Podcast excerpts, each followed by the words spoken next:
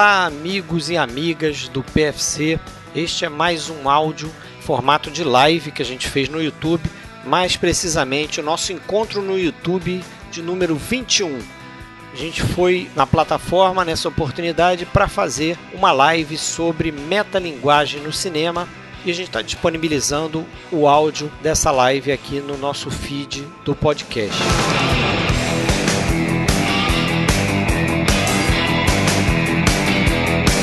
Esses episódios a gente coloca como bônus, né? Porque o negócio do podcast é gravar mesmo sobre diretores, biografias, temas, é, os nossos episódios de dicas triplas. Enfim, você que já conhece sabe como é que é. E se você está ouvindo pela primeira vez, saiba que esses episódios aqui são extras que a gente publica no feed de áudio. Para essa live aqui, a ideia foi que cada um de nós seis trouxesse 10 dicas de filmes metalinguísticos. Então, ao final desse áudio, você vai sair com pelo menos 60 dicas de filmes que têm como característica algum elemento de metalinguagem em sua produção.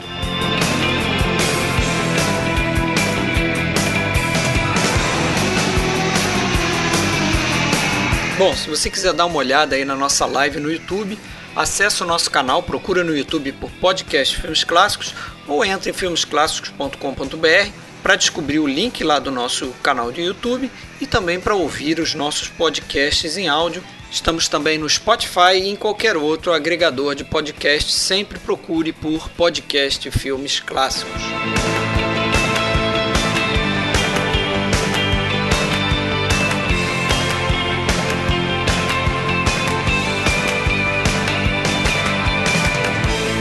Isso aí, galera! Começando a live número 21 do PFC.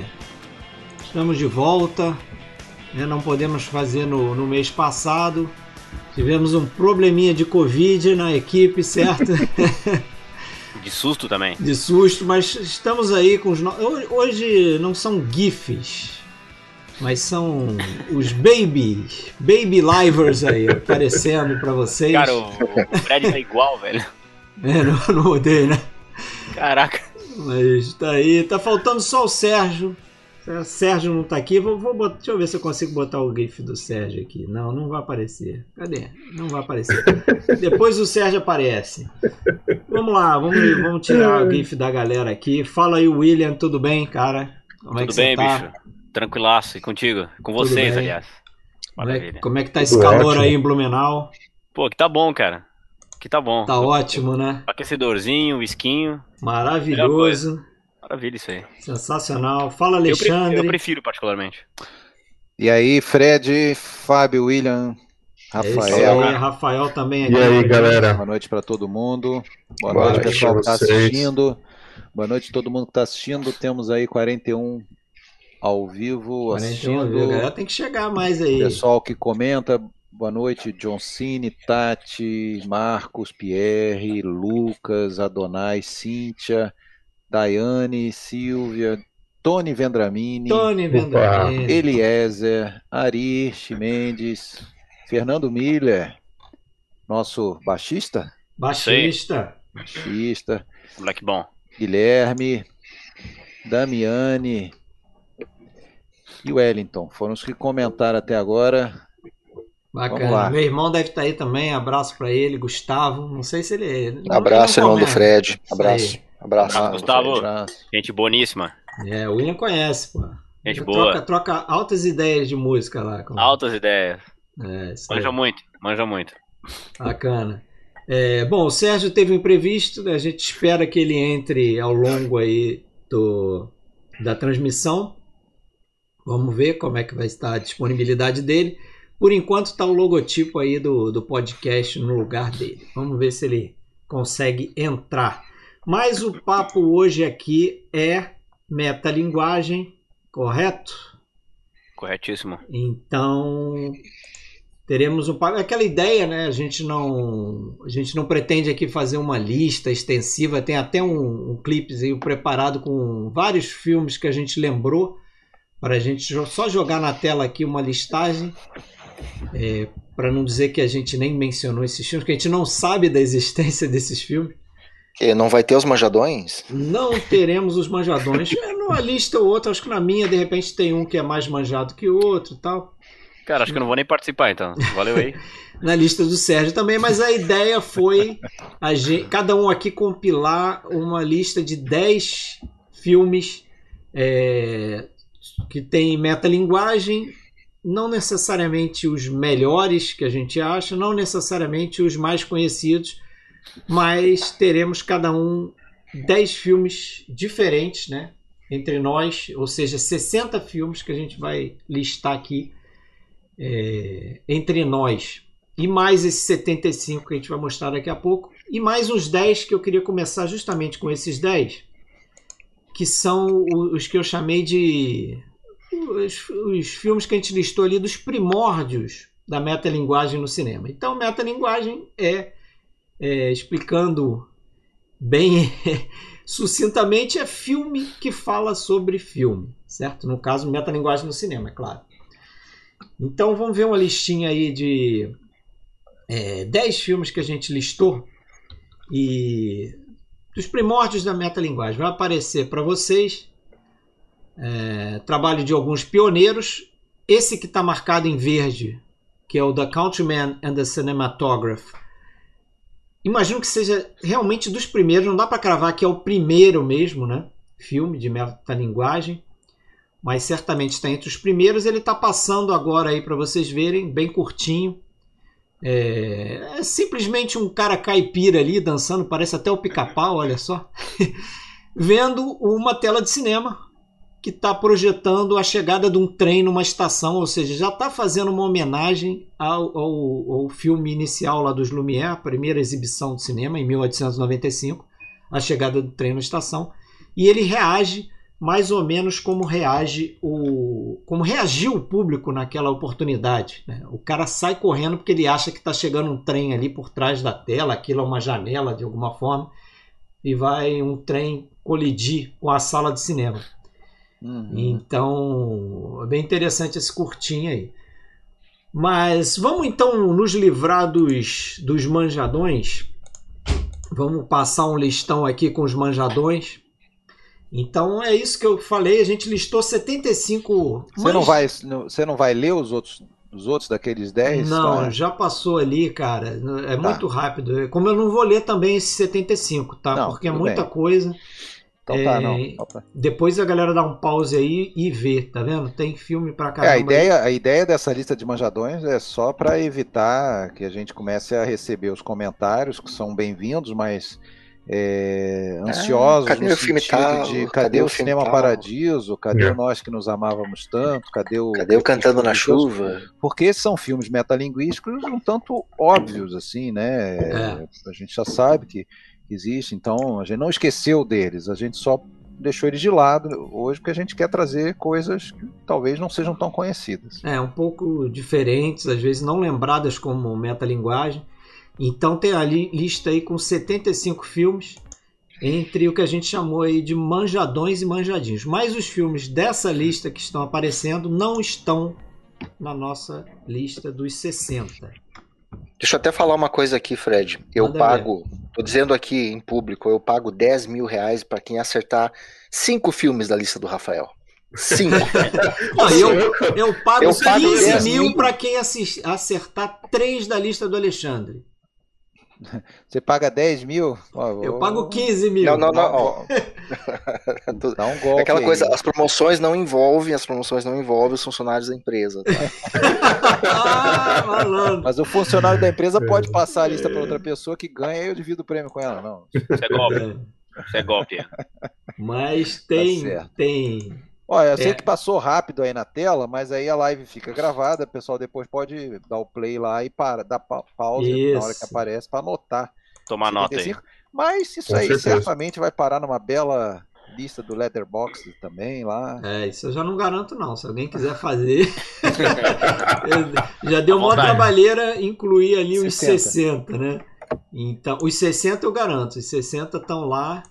É, e de repente a gente pode expandir depois para os, né? para os 75. Mas vamos lá para nossa. Estou ajustando ainda aqui uma coisa aqui. Mas vamos para nossa tela de cinema ali, porque a gente vai começar a nossa brincadeira é, exibindo o, os filmetes aí, né? Que a gente separou é, para falar. Não tem ordem, tem alguém que quer, quer começar? Tá, eu tenho a minha ordem aqui, mas se alguém se candidatar, Nossa, joga a tua ordem. Eu. É, joga a tua ordem. Joga a minha ordem, né? É melhor. É mais fácil, é. E aí, enquanto a gente vai comentando, primeiro é o seguinte, vai passar a lista. Eu vou jogar minha ordem, então primeiro é você, tá, Alexandre? Vai passar tá a tua lista. É, cronologicamente faz sentido, né? É, enquanto eu vou acertando algumas coisas aqui. Lembrando então, lembra, eu acho que você já explicou, não lembro se você já explicou, cada um de nós fez uma lista de 10 e Isso. escolheu um para falar mais detidamente, e esse um, em tese, os demais aqui presentes também assistiram. Isso, né? correto. Ô, Fred, ah. eu tô desconfigurado, né? É, eu sei, eu vou, vou acertar isso aí, tá? Ah, beleza. Que o Google Meet me zoou aqui. Mas tá aí na, na tela o, a lista de filmes do Alexandre, vai aparecer para você também, Alexandre. Mas está em ordem cronológica, Estrela do Cinema, A Mulher de Todos, que é o que eu marquei com uma setinha, que você tá. vai comentar, Dora Beleza. Nelson, A Dama tá Sem bom. Camélias, vai aparecer aí para você. Bom, a, a minha parada, posso falar? Manda ver. A minha parada aí foi o seguinte, eu, é, como eu estou tocando lá junto com o Tony Vendramini, que está nos assistindo aí a página Cinema Italiano, eu pensei, bom, já que vamos fazer essa live, eu vou criar um pretexto para criar também automaticamente um material aí para publicar lá depois. Então eu, eu me propus a fazer a lista de 10 filmes metalinguísticos, todos italianos. Até com brincadeira, assim, para desafio o pessoal ver se eu conseguia chegar. Aí um pouquinho de pesquisa, aí, considerando que eu já assistia, e claro, deixando de fora manjadões, né? Como Cinema Paradiso, Nós que nos amávamos tanto, Oito e meio, La Dolce Vita, tem uma porção, né? Mas eu deixei esses de fora. Então eu cheguei nessa lista de 10 aí, e começando lá nos anos 30, tem é, alguns, inclusive, eu nem tinha visto, eu descobri na pesquisa e acabei assistindo todos, né? E a maioria eu já tinha visto. É, esses quatro primeiros, engraçado que todos eles são mais ou menos variações do mesmo tema, que é a ascensão e queda de uma de uma atriz, né? Então é o Estrela de Cinema do, de 31, A Mulher de Todos, que eu vou falar um pouquinho mais daqui a pouco do Max Ophuls, inclusive, que não é naturalmente diretor italiano, mas fez esse filme na Itália, o Dora Nelson, filme do Mário Soldati, é, e o filme do Antonioni, lá, Dama Sem Camélias. É, são todos bons, bons filmes, na minha opinião, principalmente o Dama Sem Camélias aí, é, é, eu acho que é mais conhecido. Tem um filme com o, com o Vittorio Gassman, já de 1960, que é Sua Excelência Trapaceira, em que ele é um ator é, é que usa essa a, a, a, a capacidade dele de incorporar personagens para aplicar golpes aí, né? Pra, então, é, foi um filme aí que firmou o Vitório Gasman como ator cômico e tal. O Larricota, eu até fiquei bem na dúvida se eu escolhia ele para falar, mas esse filme é, ele é muito metalinguístico, né? Porque ele acompanha a produção de um filme também, é, é do Pasolini, é um curta, né? É, esse filme, inclusive, está tá disponível inteiro, eu acho que no YouTube e tal. É, eu acho bem interessante, gosto bastante. Falamos dele aí quando fizemos aquele podcast sobre o, o, o Acatone, né, do Pasolini. Uh, tem um filme do De Sica, que é o Fino da Vigariça, é um filme bem pouco conhecido do De Sica, mas é uma comédia bem legal até, tem, tem uh, também sobre produção de filme. Telefone, Telefones Brancos é uma é uma homenagem né, a um, um subgênero aí, né, do cinema italiano, que foram aqueles chamados Telefone Bianchi, do, do do, do período fascista, é, é, é para mim é um filme delicioso de assistir, assim, com muitas referências e tal. Então conta ali a história de uma de uma moça que acende, né? Chega é, para isso ter que ser amante de, de, de, de, gente graúda do fascismo, do próprio Mussolini e tal. Enfim, uh, o Ladrões de Sabonete, que é um, um filme construído em cima da, da, de uma também uma homenagem ao Ladrões de Bicicleta, apesar de da história em si ser, ser, ser diversa, e o Nitrato de Prata, que é um dos vários filmes feitos nessa mesma época, ali 95, 96, como homenagem aos 100 anos do cinema. Esse é do Marco Ferreri. é, O Nitrato d'Argento. É, eu acho um belo filme, assim, ele é bem, é, dá para dizer quase é um, um, documentário poético, assim, em alguns momentos, porque ele, é, ele viaja bastante, assim, ele meio que conta a história é, é, do, desse, de todo esse período numa sucessão rápida de imagens, tá? é bem, bem bacana. Mas eu não sei se, se os colegas aqui conhecem a maioria desses filmes, alguns acredito que sim. É, eu escolhi para falar A Mulher de Todos, indiquei que vissem, né? Que é um filme do Max Ophuls. Eu sei que tem um cara, pelo menos aqui, que adora os filmes do Max Ophuls, então, se assistiu, com certeza viu, viu nesse filme é, antecipação aí de, de, de, temas do Ophuls e de narrativa do Ophuls e outros filmes, como o, o próprio Lula Montes, né? Não é isso, Fábio? Fábio, acho que tá no mute aí. Não, não tem problema. Depois ele é, fala. É aquela cena do, aquela cena da valsa, né? Que eles estão uhum. vão, vão dançando por todo por todo o ambiente, que ali ele vai recuperar no Desejos Proibidos depois, né? É. E o movimento de câmera, filme maravilhoso, cara. Sim. Baita indicação. Vocês estão vendo cenas aí do filme? Fred fez um, para variar, um belo clipe e tal. É, é, é, eu, eu acho até que esses filmes, seis filmes que a gente vai, eu e depois cada um tratar o seu, eles podem ser enquadrados em diversas categorias, né? Sim. Dentro da metalinguagem. E, e esse é uma daquelas histórias, como eu falei, tradicionais de, de que você vê a atriz, né? Ascensão, queda da estrela e tal.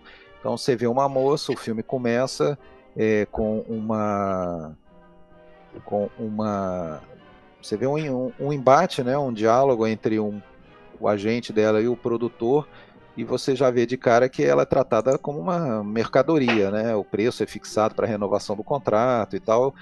E acabam chegando num acordo e quando vai iniciar o primeiro dia de filmagens, ninguém encontra a, a atriz, está sendo aguardada no set e descobrem que ela, na verdade, tentou o suicídio né, no banheiro, acho que cortou os pulsos, alguma coisa assim.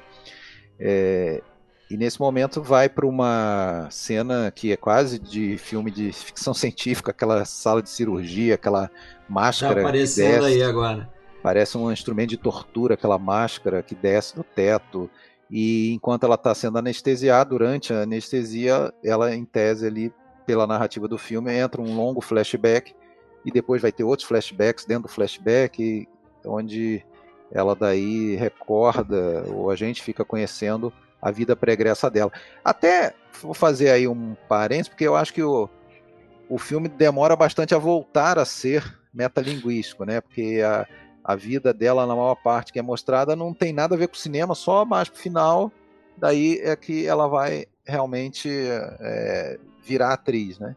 É, mas assim, e aí eu acho que é um filme dá para ser criticado pelo menos por duas coisas. É extremamente melodramático, exageradamente. É, isso foi é. o que me incomodou um pouquinho. Assim. Incomoda. Assim. Os atores e, também. É, e exatamente a outra coisa que eu ia falar, algumas atuações são muito ruins, inclusive, devo dizer, a própria Isa, Isa Miranda, de quem eu gosto em outros filmes, que eu vi dela, dela mais madura e tal, me incomoda um pouco nesse filme. Eu mas, eu acho que, mas eu acho que o filme ganha pela direção mesmo, né? Exatamente, é, exatamente. É mas o filme é a, a, a, todo o trabalho de fotografia e de, de, de, de câmera, né, é, que o Max Ophuls atribui mérito total disso ao Baldo Arata, um, um nome importante na fotografia, que segundo ele era um, era um como é que eu vou dizer, um virtuoso que fazia coisa com a câmera. Tem, a gente vê giros de 360. Você percebe e... até uma dificuldade, às vezes, em movimentar a câmera, né?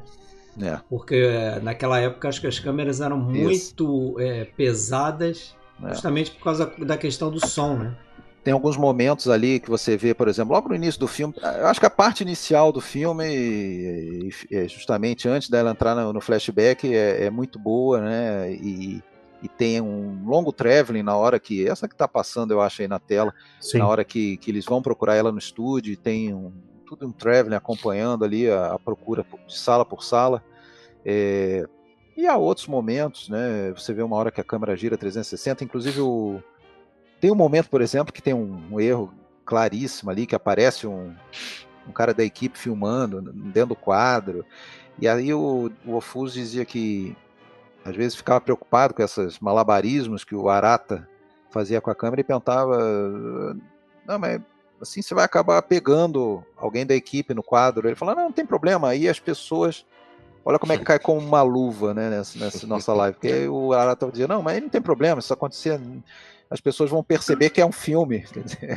É exatamente a, a, escancarar que é um filme, como se a gente não soubesse, claro. Mas é, tem, tem a, a morte da, da, da, da, personagem Alma, né, que é a, a, uma senhora de idade doente que, que meio que acolhe ela quase como uma, uma filha dentro de casa, né, e acaba, vamos dizer, tendo ali uma, um desfecho trágico. Ela, aquela aquela coisa da cadeira de rodas, né, que cai pela escada e tal, e tem uma cena com sombras ali, é muito interessante. Então, assim, eu acho que esse é o grande mérito do filme, trabalho de câmera e tal. As atuações um pouco deixam a desejar para mim, e, e, a, e também a, o excesso do melodrama, né? Mas a gente vê eh, justamente essa coisa, né, da, da do vazio, né? Eu acho que um grande, uma grande fala do filme, assim, que resume esse espírito de, de todos esses, esses filmes que são nessa linha, Damas Sem Camélias e tal, é aquela do, do do produtor, porque numa hora que a, que a gente tem um flashback dentro do flashback que retorna ali, é, a gente percebe que é como se ela estivesse narrando a história da vida dela para o agente dela, e o agente é, contando esse caso. Primeiro lá na escola, ela é expulsa da escola porque um professor se matou porque não poderia ficar com ela, e ela na verdade, a gente, pelo que a gente percebe, nem provocou, fez nada e tal. Mas mesmo assim ela é responsabilizada, né? O movimento feminista aí com certeza ia bater muito nisso, né? Tipo, essa coisa de. Hoje em dia dá para tração paralela com essa situação da, da, do, da violência, do estupro e tal, em que a mulher. É... Algumas pessoas ousam ainda dizer que ela, ela incitou, ela deu causa, ela agiu de uma maneira que. Então, é como se ela foi expulsa, levou a culpa e, enfim, ela conta toda essa, essa história para o agente. O agente fala assim: não, mas eh, ninguém quer ler essa história real. As pessoas querem uma história fantasiosa, mas uma história bonita. Você foi descoberta lá em Paris e não sei o que e tal. Então é meio essa, esse mundo da fantasia, esse mundo da imagem, né, falseada, né, que que, que acaba é, cobrando um preço emocional essas pessoas que estão nesse meio. Isso é real, a gente vê. É, e também o filme teve esse mérito aí de, de lançar, ou, não lançar, mas dar, dar um destaque para essa atriz, a Isa Miranda, que acabou sendo assim a primeira atriz italiana a, a ter um destaque internacional, né? A Paramount daí fez contrato com ela. É, e, e, ela tá é engraçado, parece que ela tá inclusive no La Ronde do justamente do, do Ofus depois. Talvez, não sei se você lembra disso. É... Fábio, você que é um, um, estudioso do, do Ofus, mas foi o único filme que ele fez na, na, Itália, ele fez bastante filme na França, né, tudo. E, e, agora tem uma outra coisa também legal nesse filme, eu acho que vocês vão concordar, vão lembrar, é o uso do som. Aquele, aqueles, aqueles cortes de som, aquela junção de imagem e, e cortes ali, quando o, a, é, a, a, na hora do o relógio que emenda com alguém falando vergonha, vergonha, o ritmo do relógio, o, enfim, coisas assim que até eu li alguém falando e me fez pensar, pode ser que parece que o, o é, é, bem possível que o Orson Welles tenha assistido esse filme, porque tem muita coisa ali que que vai parar lá no Cidadão Kane, assim, essa, esse, essas junções, assim, cortes de, de, de baseada no som, né? E, é interessante, é influente, é, e é inclusive uma coisa rara, tá?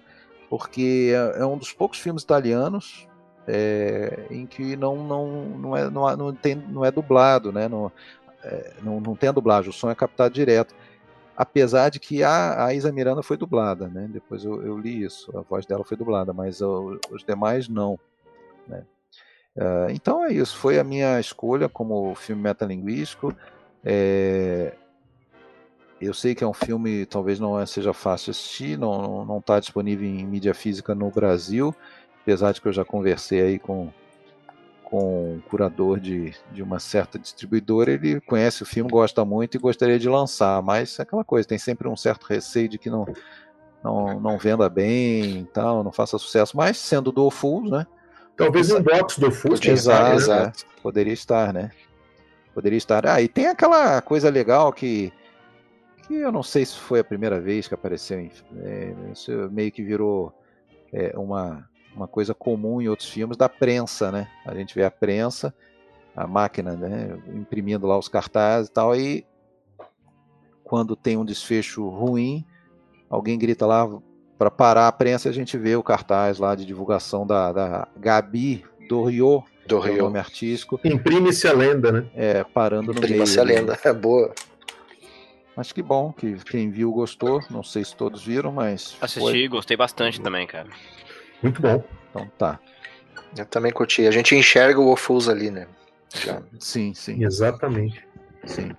É um filme, sem dúvida, um pouco acima do padrão do cinema italiano dos anos 30. A gente sabe que é um cinema é, do regime fascista. Até ganhou um prêmio em Veneza esse filme. Estreou em Veneza, ganhou um prêmio em Veneza. É, prêmio do, do, Ministério da Cultura e tal. É, ah, é prêmio sobre, de, de melhor filme tecnicamente daquele, daquele ano. E dá para entender por quê. Realmente é um filme tecnicamente bem feito. Inclusive Bonito. você vê uma boa cópia dele, né? Para filme daquela época não é comum a gente ver filmes com uma qualidade tão boa assim hoje em dia. Beleza. É isso. Vamos, o próximo então, Fábio. Oi, eu. Vamos lá, Fábio. É... A minha minha lista é um pouquinho mais, um pouquinho menos menos difícil que a do Alexandre, né? Eu peguei pesado. É... Não, tu pegou muito pesado. Tu Rafael para variar, né? Mas tudo bem. É, eu tenho tem alguns alguns filmes ali que são manjadões, mas eu, eu, eu, eu fiz questão de colocar, acho que o mais manjadão ali é o Um Tiro na Noite do. Eu não tô vendo, já tá passando lá. Ah, já tá passando. A gente tá com um delay aqui. É o Tiro na Noite do, do De Palma, que é um dos meus diretores favoritos, para mim é o melhor filme dele. Uh, coloquei A Mulher do Tenente Francês, do Carol Reis, que também é um exercício bem legal de, de duas histórias que se misturam, uma história dentro de um filme. E se você olhar só o filme que está sendo gravado nessa história, é um filme que também tem começo, meio e fim, tem uma lógica bem bacana. Né, com Meryl Streep, Jeremy Irons, acho muito bacana, porque são Adoro dois filmes filme. realmente. Se tu separar os dois, os dois têm, têm histórias que funcionam. Tem um filme que pouca gente conhece, que é Um Truque de Luz, que é um filme que o Vin Wenders fez em 95.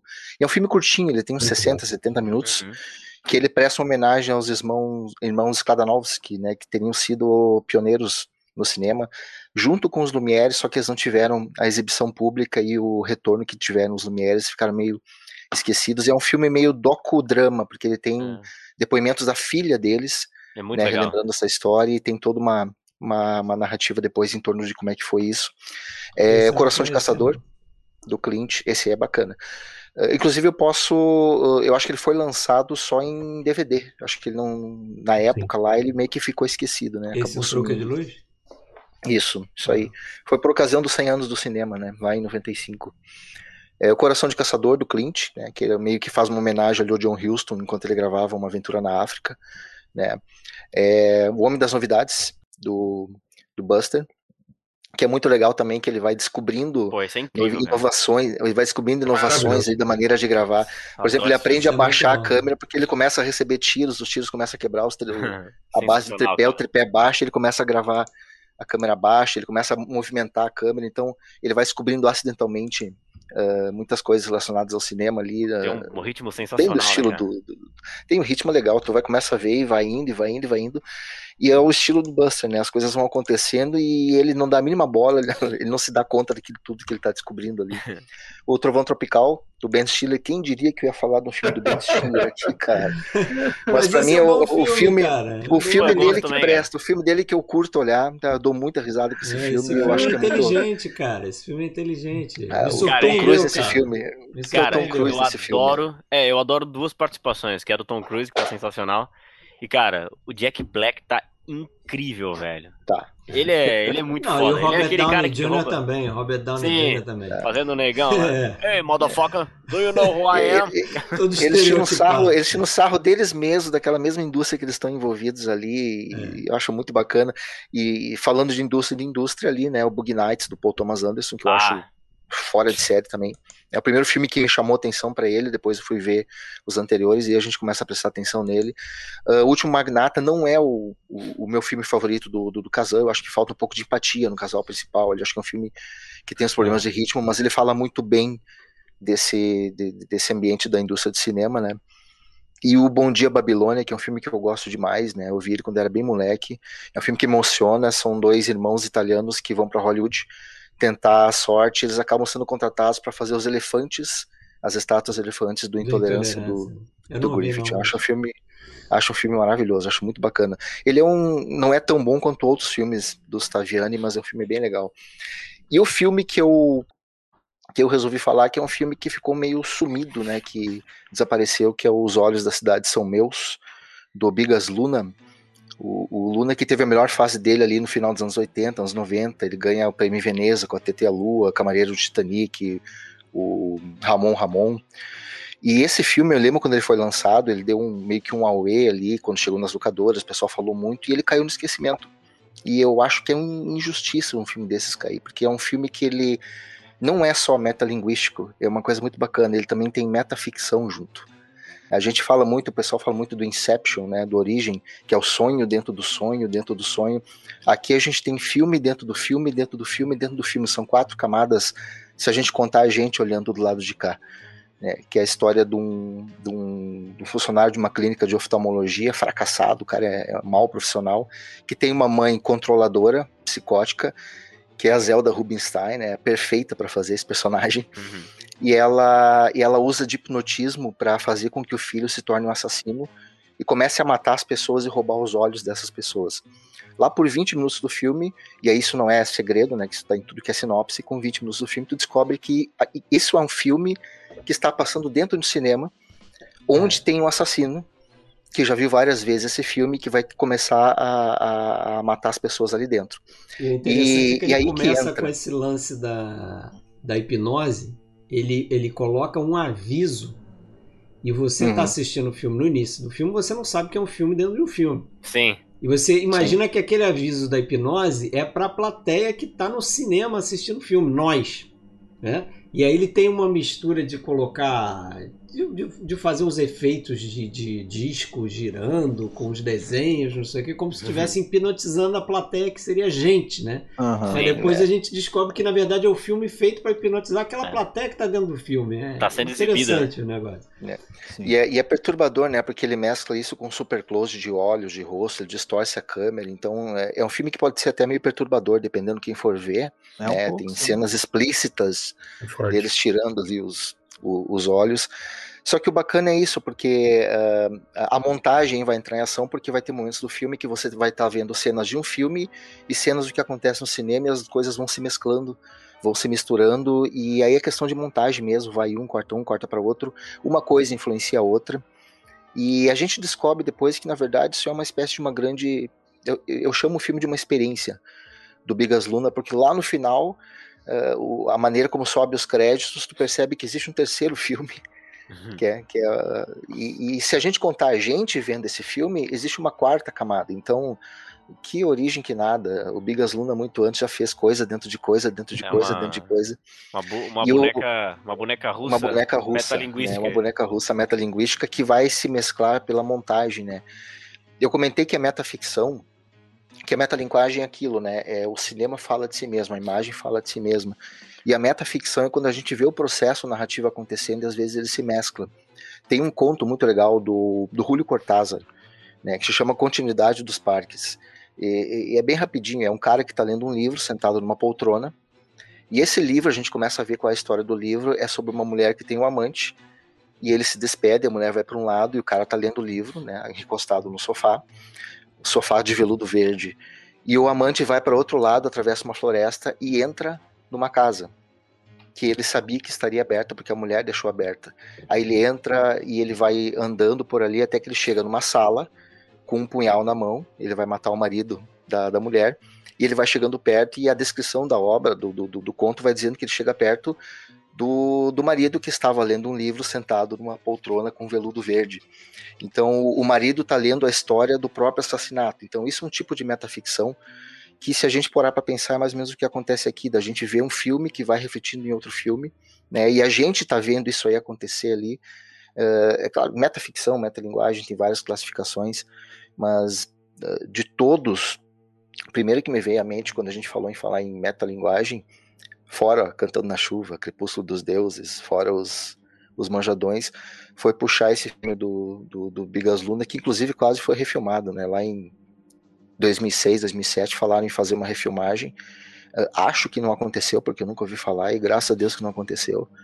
Que eu prefiro indicar para as pessoas verem esse filme, que é muito mais interessante. Só estejam preparados para de repente se sentir um pouquinho perturbados com algumas coisas no filme, porque ele não é só contar uma história, ele é uma experiência. E é uma experiência completamente metalinguística ali, em torno de cinema, em cima de cinema, eu, e dentro de cinema, é, e dentro de eu cinema. Só, eu, eu não conhecia esse filme, conheci por conta da tua indicação, valeu ter visto. Ele é um filme que para mim impressiona, né? Isso aí só não impressionou mais do que um outro que não vai ser falado, foi escolhido por outra pessoa. Quer dizer, não sei se vai ser falado. Escolhi pelo Sérgio. Espero que ele venha. Ah, vamos passar eu... a lista dele aqui mesmo. Eu não tinha. Eu não tinha não, assistido esse filme. filme é. Eu não tinha assistido esse filme, assisti por indicação do Fábio aí. E, pô, adorei, né? E quando terminou, cara, aliás, nem precisou terminar. É o tipo de filme que eu deveria ter assistido é, na minha infância, porque era exatamente o tipo de coisa que eu, o clima que ele tem, é exatamente o tipo uhum. de coisa que eu vivia pegando é, na locadora, cara. Então ele me deu uma, uma falsa sensação de nostalgia, assim, de um filme que eu nunca assisti. Achei baita, cara, curti demais. É, bacana. É o Marcelo Cordeiro já tinha me indicado esse filme, eu acho antes de eu ouvir a tua indicação aí, Fábio. E, mas eu não tinha visto. Eu vi aqui para a gente fazer a live. Interessante, interessante. Eu achei interessante a escolha dele do é, O Mundo Perdido, que é o filme que está passando dentro uhum, do cinema que ele está, né? E é, eu não sei se eles fizeram isso porque no, no final do Mundo Perdido tem também uma debandada de uma sala, que eu acho que é uma sala de cinema e aí ele fica misturando isso, essa debandada de gente da sala que está aparecendo na tela com as pessoas aterrorizadas saindo do, do, do, do cinema porque descobrem que tem um assassino. Né?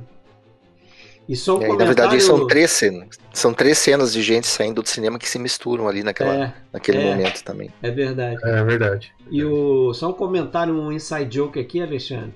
Hum. Esse protagonista aí do filme, ele lembra um amigo nosso, cinéfilo aqui, não sei se você vai concordar. Quem? Que fazia parte da comunidade com a gente. É a cara dele, cara. Começa com J, não vou falar. Ah, é? Não. não reparei isso. Olha só, é, e esse filme é engraçado, né? Que do, dos seis filmes que vão ser destacados são, três, são três espanhóis, hein? Tem uma, uma fixação pela Espanha essa noite. é verdade. Esse é o primeiro. E ah, e só me ocorreu dizer, a gente até comentou isso em off e achei que talvez a gente fosse falar um pouco disso na abertura. É óbvio, né? Mas não custa a gente falar que a metalinguagem não está só no cinema, está em outras artes também. Ainda ontem a gente estava uhum. falando sobre aquele quadro famoso do pintor Velázquez lá, o As Meninas. As Meninas.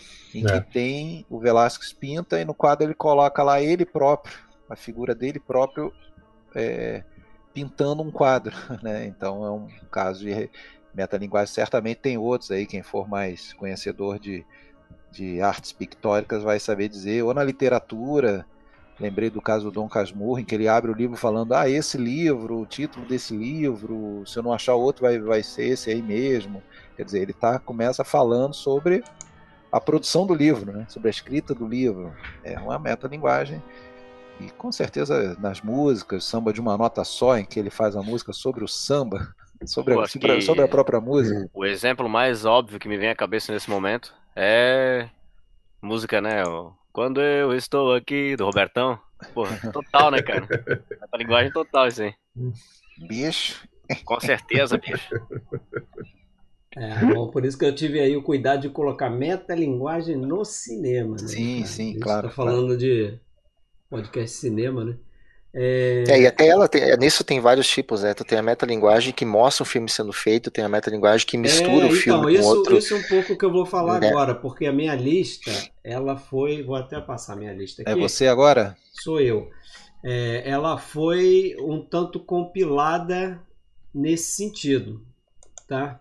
É, tentando variar aí os tipos de metalinguagem, assuntos tratados. Então eu coloquei aí, por exemplo, Contrastes Humanos, Sullivan's Travel, talvez seja um filme mais manjado nessa linha, né?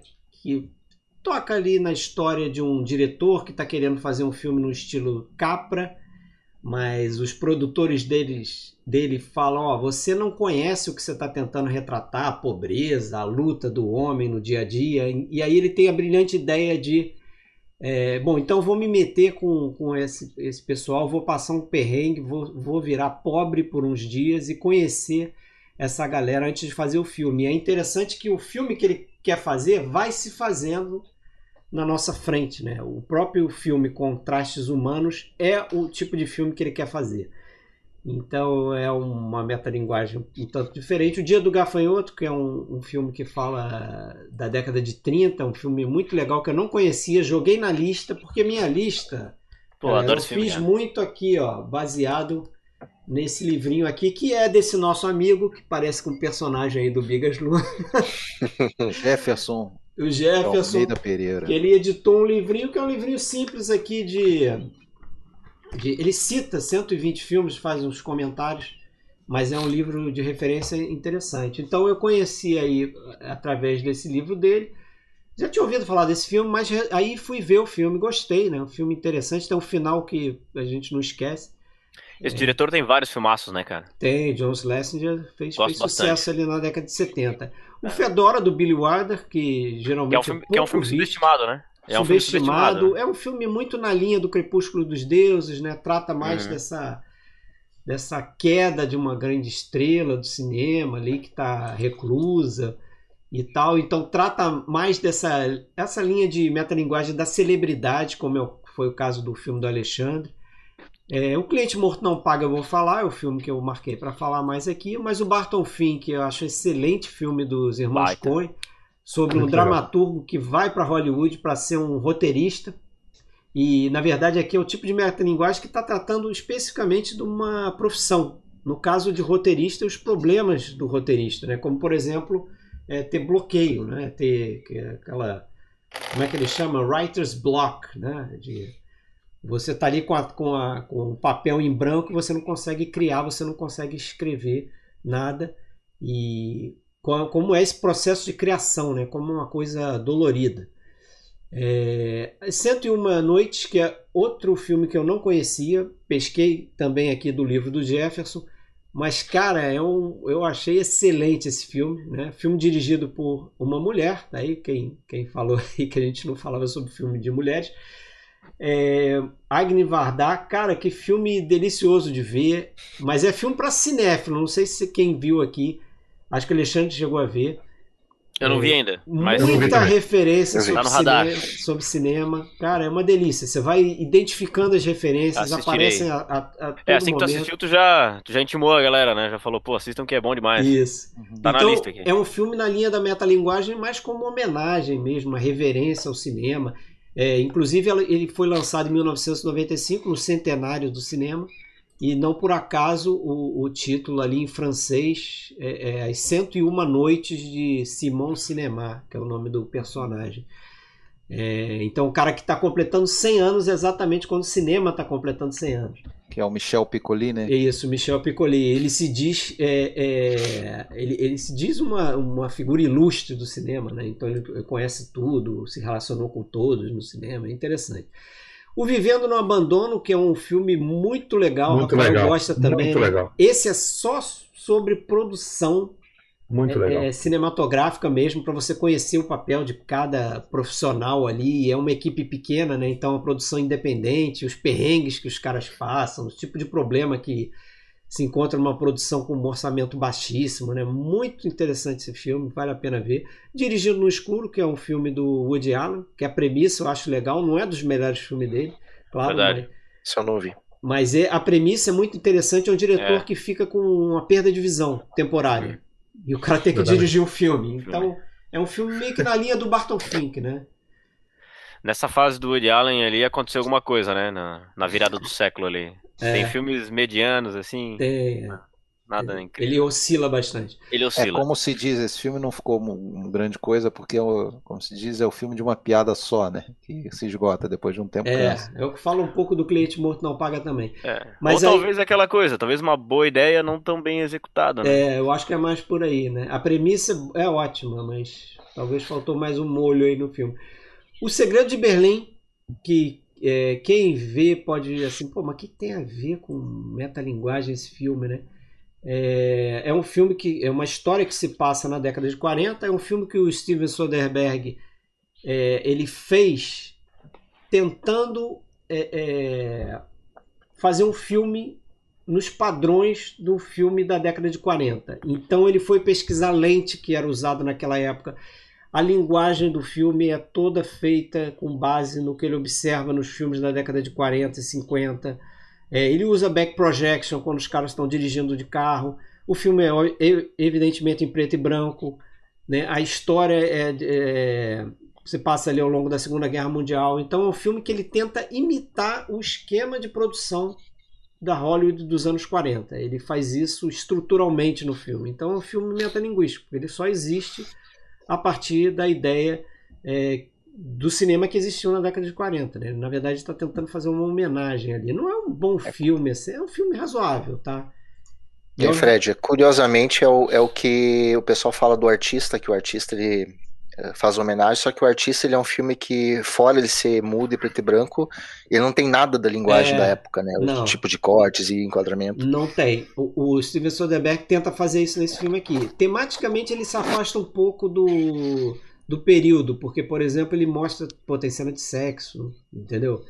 É, tem palavrão, tem uma certa violência, coisas que não teriam no filme naquela época. Mas fora esses, essas questões temáticas, ele é bem um filme feito na estrutura do, do cinema hollywoodiano, hollywoodiano nos anos 40.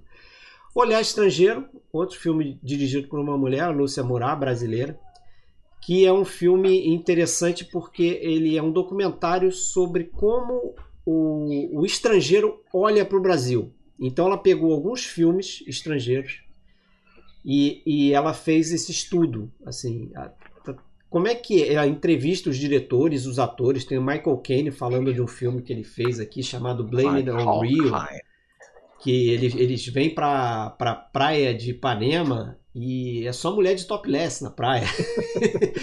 Entendeu? Então ela aborda acho que é essa do Stanley situação. Donen esse filme, não é? Eu acho Oi? que é do Stanley Donen esse filme, não é? Não, o que? A direção? Ah, Esse do, filme esse do filme do- é do Stanley Donen. É, do Stanley Donen. com a Demi assim, Moore já. novinha, no É. início de carreira. É, então ele é, é, tem o Michael Caine. E, Sim. então, assim, é como é que o americano, principalmente, e o francês também, é, vem o Brasil. Né? Basicamente é, é- é sexo, é, é festa, que é o carnaval, só tem carnaval. E é basicamente isso. Então, E, e a América Latina, Fred, me perdoa, só peguei um gancho aqui. E a América Latina sempre como refúgio dos bandidos, né? Isso também. É para onde eles fogem. Quando É cometem clássico, crime, né? eles vêm É. para o Rio de Janeiro. É, então, um filme interessante também. Mas eu falei bastante na minha lista. Vamos para o meu filme, que é justamente O Cliente Morto Não Paga, que também é um outro tipo de metalinguagem, porque ele está fazendo uma homenagem ao cinema, ao mesmo tempo que ele está fazendo uma paródia. É, é o filme que a gente discutiu aqui em off.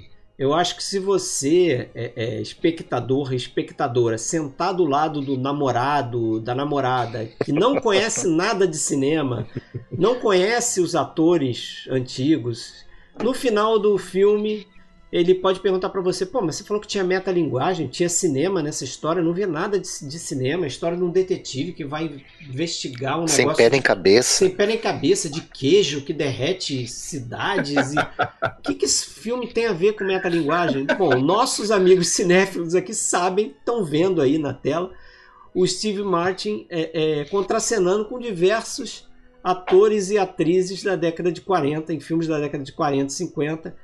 Então, eles fizeram esse filme com 19 filmes antigos. Então, tem aí filme do Hitchcock, tem o, ele contracenando com Humphrey Bogart no A Beira do Abismo, tem Veronica Lake no Glass Key. Então, é, é, o, o, quando eu falei. Divertidíssimo para quem conhece. Para quem conhece. As três encarnações do, do Philip Marlowe, do, do Bogart, aparece ali, né? É. e é um filme que eles, eles tiveram a ideia de fazer esse filme. É, foi justamente os três roteiristas do filme, que foi o Carl Reiner, que é o diretor, o Steve Martin e um cara que agora me foge o nome, mas é, os três num, num, jantar, o Steve Martin comentou que ele queria fazer um filme que teria uma cena onde ele contracenaria com um ator das antigas. E a partir daí eles tiveram a ideia, não, por que a gente não faz um filme inteiro dessa forma? E eles acabaram fazendo tipo uma engenharia reversa. Eles assistiram uma pancada de filmes desse período, aí destacaram é, é, cenas em que eles achavam o diálogo dúbio bastante para eles poderem usar, e aí criaram uma história, ou seja, um, um trabalho, um tour de force de roteiro também, você roteirizar isso minimamente para criar uma, um filme que faça aí, né? algum sentido, né? Mesmo que o sentido seja dentro, evidentemente, de uma comédia, né? Esse filme não poderia existir, eu acho, se, se não fosse uma comédia. Uhum. Então acontece coisas absurdas assim. E eles tiveram a grande ideia, eu achei, de chamar três pessoas importantíssimas para fazer esse filme. É, os figurinos são da Edith Head, é. Porra, lendária figurinista de Hollywood Cara, desse período. Acho que é o último filme dela. É o último, o último dela. filme dela, o último filme do Miklos Zotza, que faz a trilha sonora. Exatamente. Que eu acho brilhante também a trilha. E é o penúltimo filme do diretor de arte chamado John DeCuir, que é um cara que fez o Cidade Nua, é, fez Brutalidade, ou seja, um cara que já trabalhou no gênero no ar, inclusive. Porque também a direção de arte nesse filme é importante, né? Porque ele fica tentando recriar os sets daquele exatamente daqueles tá passando ali no teu vídeo daqueles filmes, né? E a fotografia, se eu não estou enganado, é do Michael, Michael Chapman. Né? Michael, Michael Chapman. Não, Michael Chapman. Michael Chapman. Que tinha... E depois você faria com os Scorsese uns filmes também. É, ele fez antes, é, ele Taxi fez Driver, o Taxi Driver, Driver é. e fez o Toro Indomável antes, ou seja, é um cara é. que já tinha intimidade com preto e branco.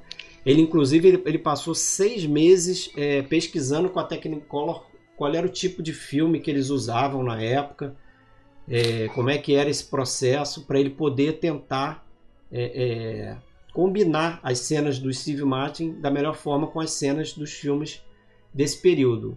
É, e aquilo que eu falei é tipo o um filme de uma piada só. A única piada é o Steve Martin interagindo com esses atores antigos. Tem até um momento que ele aparece. O único momento que ele aparece no enquadramento, mesmo enquadramento com um ator antigo, é quando, tá, quando tem o Cary Grant. Mas é verdade. Né? Mas qual eu... que é o, o, qual que é o desse título brasileiro? Pois é, eu acho o título brasileiro, eu acho um título até bom, cara, porque se você for olhar o título original, o não título dá para traduzir literal. Não dá e não faz sentido o título é. original, porque o nome do título original é Dead Men Don't Wear Plaid. Né? Aí eu descobri Homens que mortos esse... não usam xadrez. Exatamente, porque essa esse fala plaid, tem no filme, né? Esse, Isso. Eu acho que não tem. É, não, tem no filme, mas não tem explicação do, do porquê tem essa frase no filme. Porque tinha uma cena em que o Steve Martin falava para a personagem da Rachel Ward que ele conheceu, ele tratou de um caso de uma mulher que era, tinha fetiche por homens que usavam xadrez. Nessa roupa, tipo é, é, saia de escocês, né? Aquele, aquele kilt. Padrão xadrez. Geralmente é naquele padrão assim xadrez. Então, essa, essa frase ficou perdida no filme, porque essa cena eles retiraram. Então, não tem muita explicação, não tem tradução direito, né? Então, o cliente morto não paga, acho que foi interessante. E. Alguém e é uma frase do filme também, né? É uma frase é, que ele fala para ela. Ele fala. Aliás, vou, deixa eu comentar, né? Eu, a gente comentava em off também que é um pecado a carreira da Rachel Ward não ter engrenado, porque essa época ela tava extasiante, né? Aqui, depois ela vai fazer minissérie. é, é, papos em off aqui da gente. Uma pena que Passa não tem. Foi extasiante o adjetivo que você usou. É, o extasiante foi bem elegante, né? É.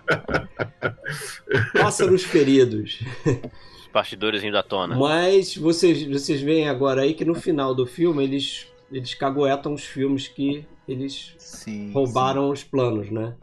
Então é um filme bem interessante, fica a dica aí é, Eu gostei do, eu gostei do Carl Reiner fazendo uma, uma homenagem também ao Preminger É. no final, mas antes ao Von Stroheim, Eu né? também Ah, achei No isso. cara. Crepúsculo dos Deuses. Ninguém fala isso, mas ele tá fazendo o mordomo como faz o mordomo. Von, o Von Stroheim. Exatamente. E ele é o diretor do filme, né? Exatamente. E dá para você ver, ver perfeitamente a, a, a frente da casa, o detalhe da porta, é igualzinho da mansão do Crepúsculo dos Deuses. É. Bem legal esse filme. Não sei se o pessoal aí da. Os espectadores viram muito esse filme. E é interessante, Fred, lembrar que tem alguns filmes que eles inserem que não são exatamente filmes no ar, né? Você pega, por exemplo, Farrapo Humano, não é, um É. filme no É, o ar. próprio Ainda que tenha suspeita, né? O próprio ali, né? suspeita suspeita, exatamente. Cara, eu Então- assistia muito isso aí nesses corujão da vida aí, cara. Eu também, cara. Vi demais, cara. Já vi inúmeras vezes esse filme. Foi muito faxineira, legal, a gente não consegue esquecer da faxineira, né, cara? Ah, é. Faxineira, faxineira.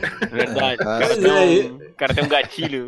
E isso é um- uma coisa, uma dessas É. coisas absurdas que não fazem sentido, mas que encaixa na cena com a Bette Davis. né? Exatamente. Pô, ficou perfeito Olha aquilo. lá, tá passando agora, ele enforcando a Bette Davis ali. Então eles Não, inventaram. e, e- e também tem uma outra brincadeira legal que o filme faz, até vi a cena agora, eu lembrei.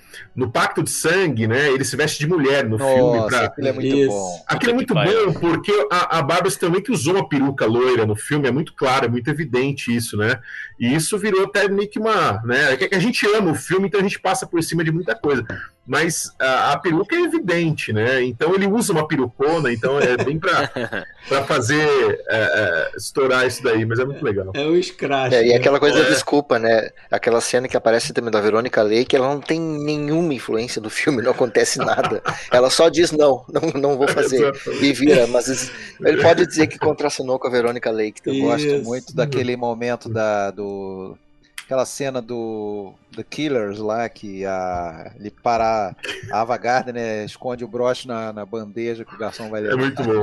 vai atrás, mexe lá, pega o broche, né? É. Enfim, que era E tem uma outra do The Killers também, quando ele vai na cozinha lá, que ele fica jogando pó e não acaba nunca o pó, né? Isso, é aquele É, ele vai o visitar non- o o- nonsense, É, né? Que o cara sabe que vai botar o pó inteiro, mas ele acha que tem que Exato. passar pelo ritual de. Fica horas naquele quando ele negócio vai ali. visitar, ele é a mãe do James Cagney lá do É.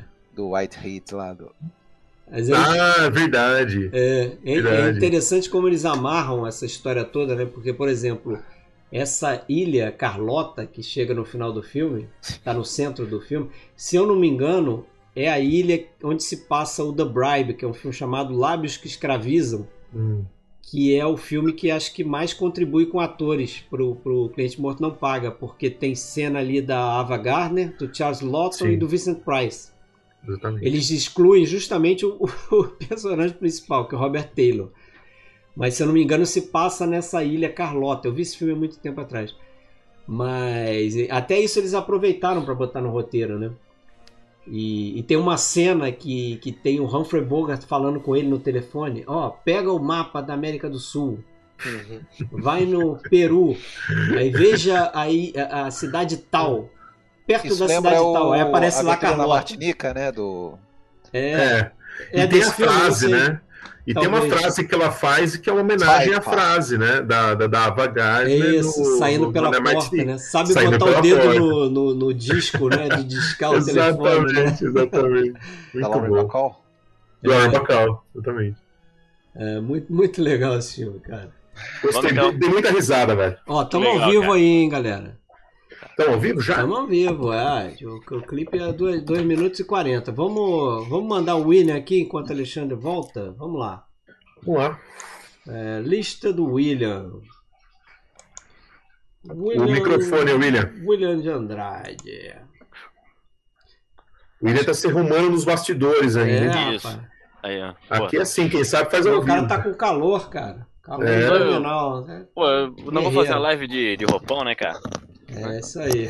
Fui lá ver a É, mas só para aí, tá? O quê? Isso, não. fica fica na camisa, tá? Parou por Vamos lá, aqui. já estamos ao vivo, aqui. hein, Alexandre? Estamos ao vivo. Vamos lá. É, vou mandar a lista do William, hein? Manda, manda que eu vou ter que ler ela aí. Vamos lá. Eu te ajudo. Vamos lá. 10 dicas do William. Vamos lá. Metalinguagem. Então a listinha do William tem A Tortura do Medo, O Último Filme, Nós que nos amávamos tanto, Amador, Zelig, Dirty Harry na lista negra, Mera Coincidência, O Pornógrafo, é, Os Maiorais Enquanto Somos Jovens. Aí. Vamos lá. Falei, Então tá. Tortura do Medo, Tortura do Medo, né? Do é, Michael Powell. Filmaço. Filmaço, né, cara? Já discutimos ele aqui no, no, no podcast, inclusive. É verdade. Foi um filme que eu, quando rolou a ideia de fazer isso aí, foi um dos primeiros que pintou pela minha cabeça.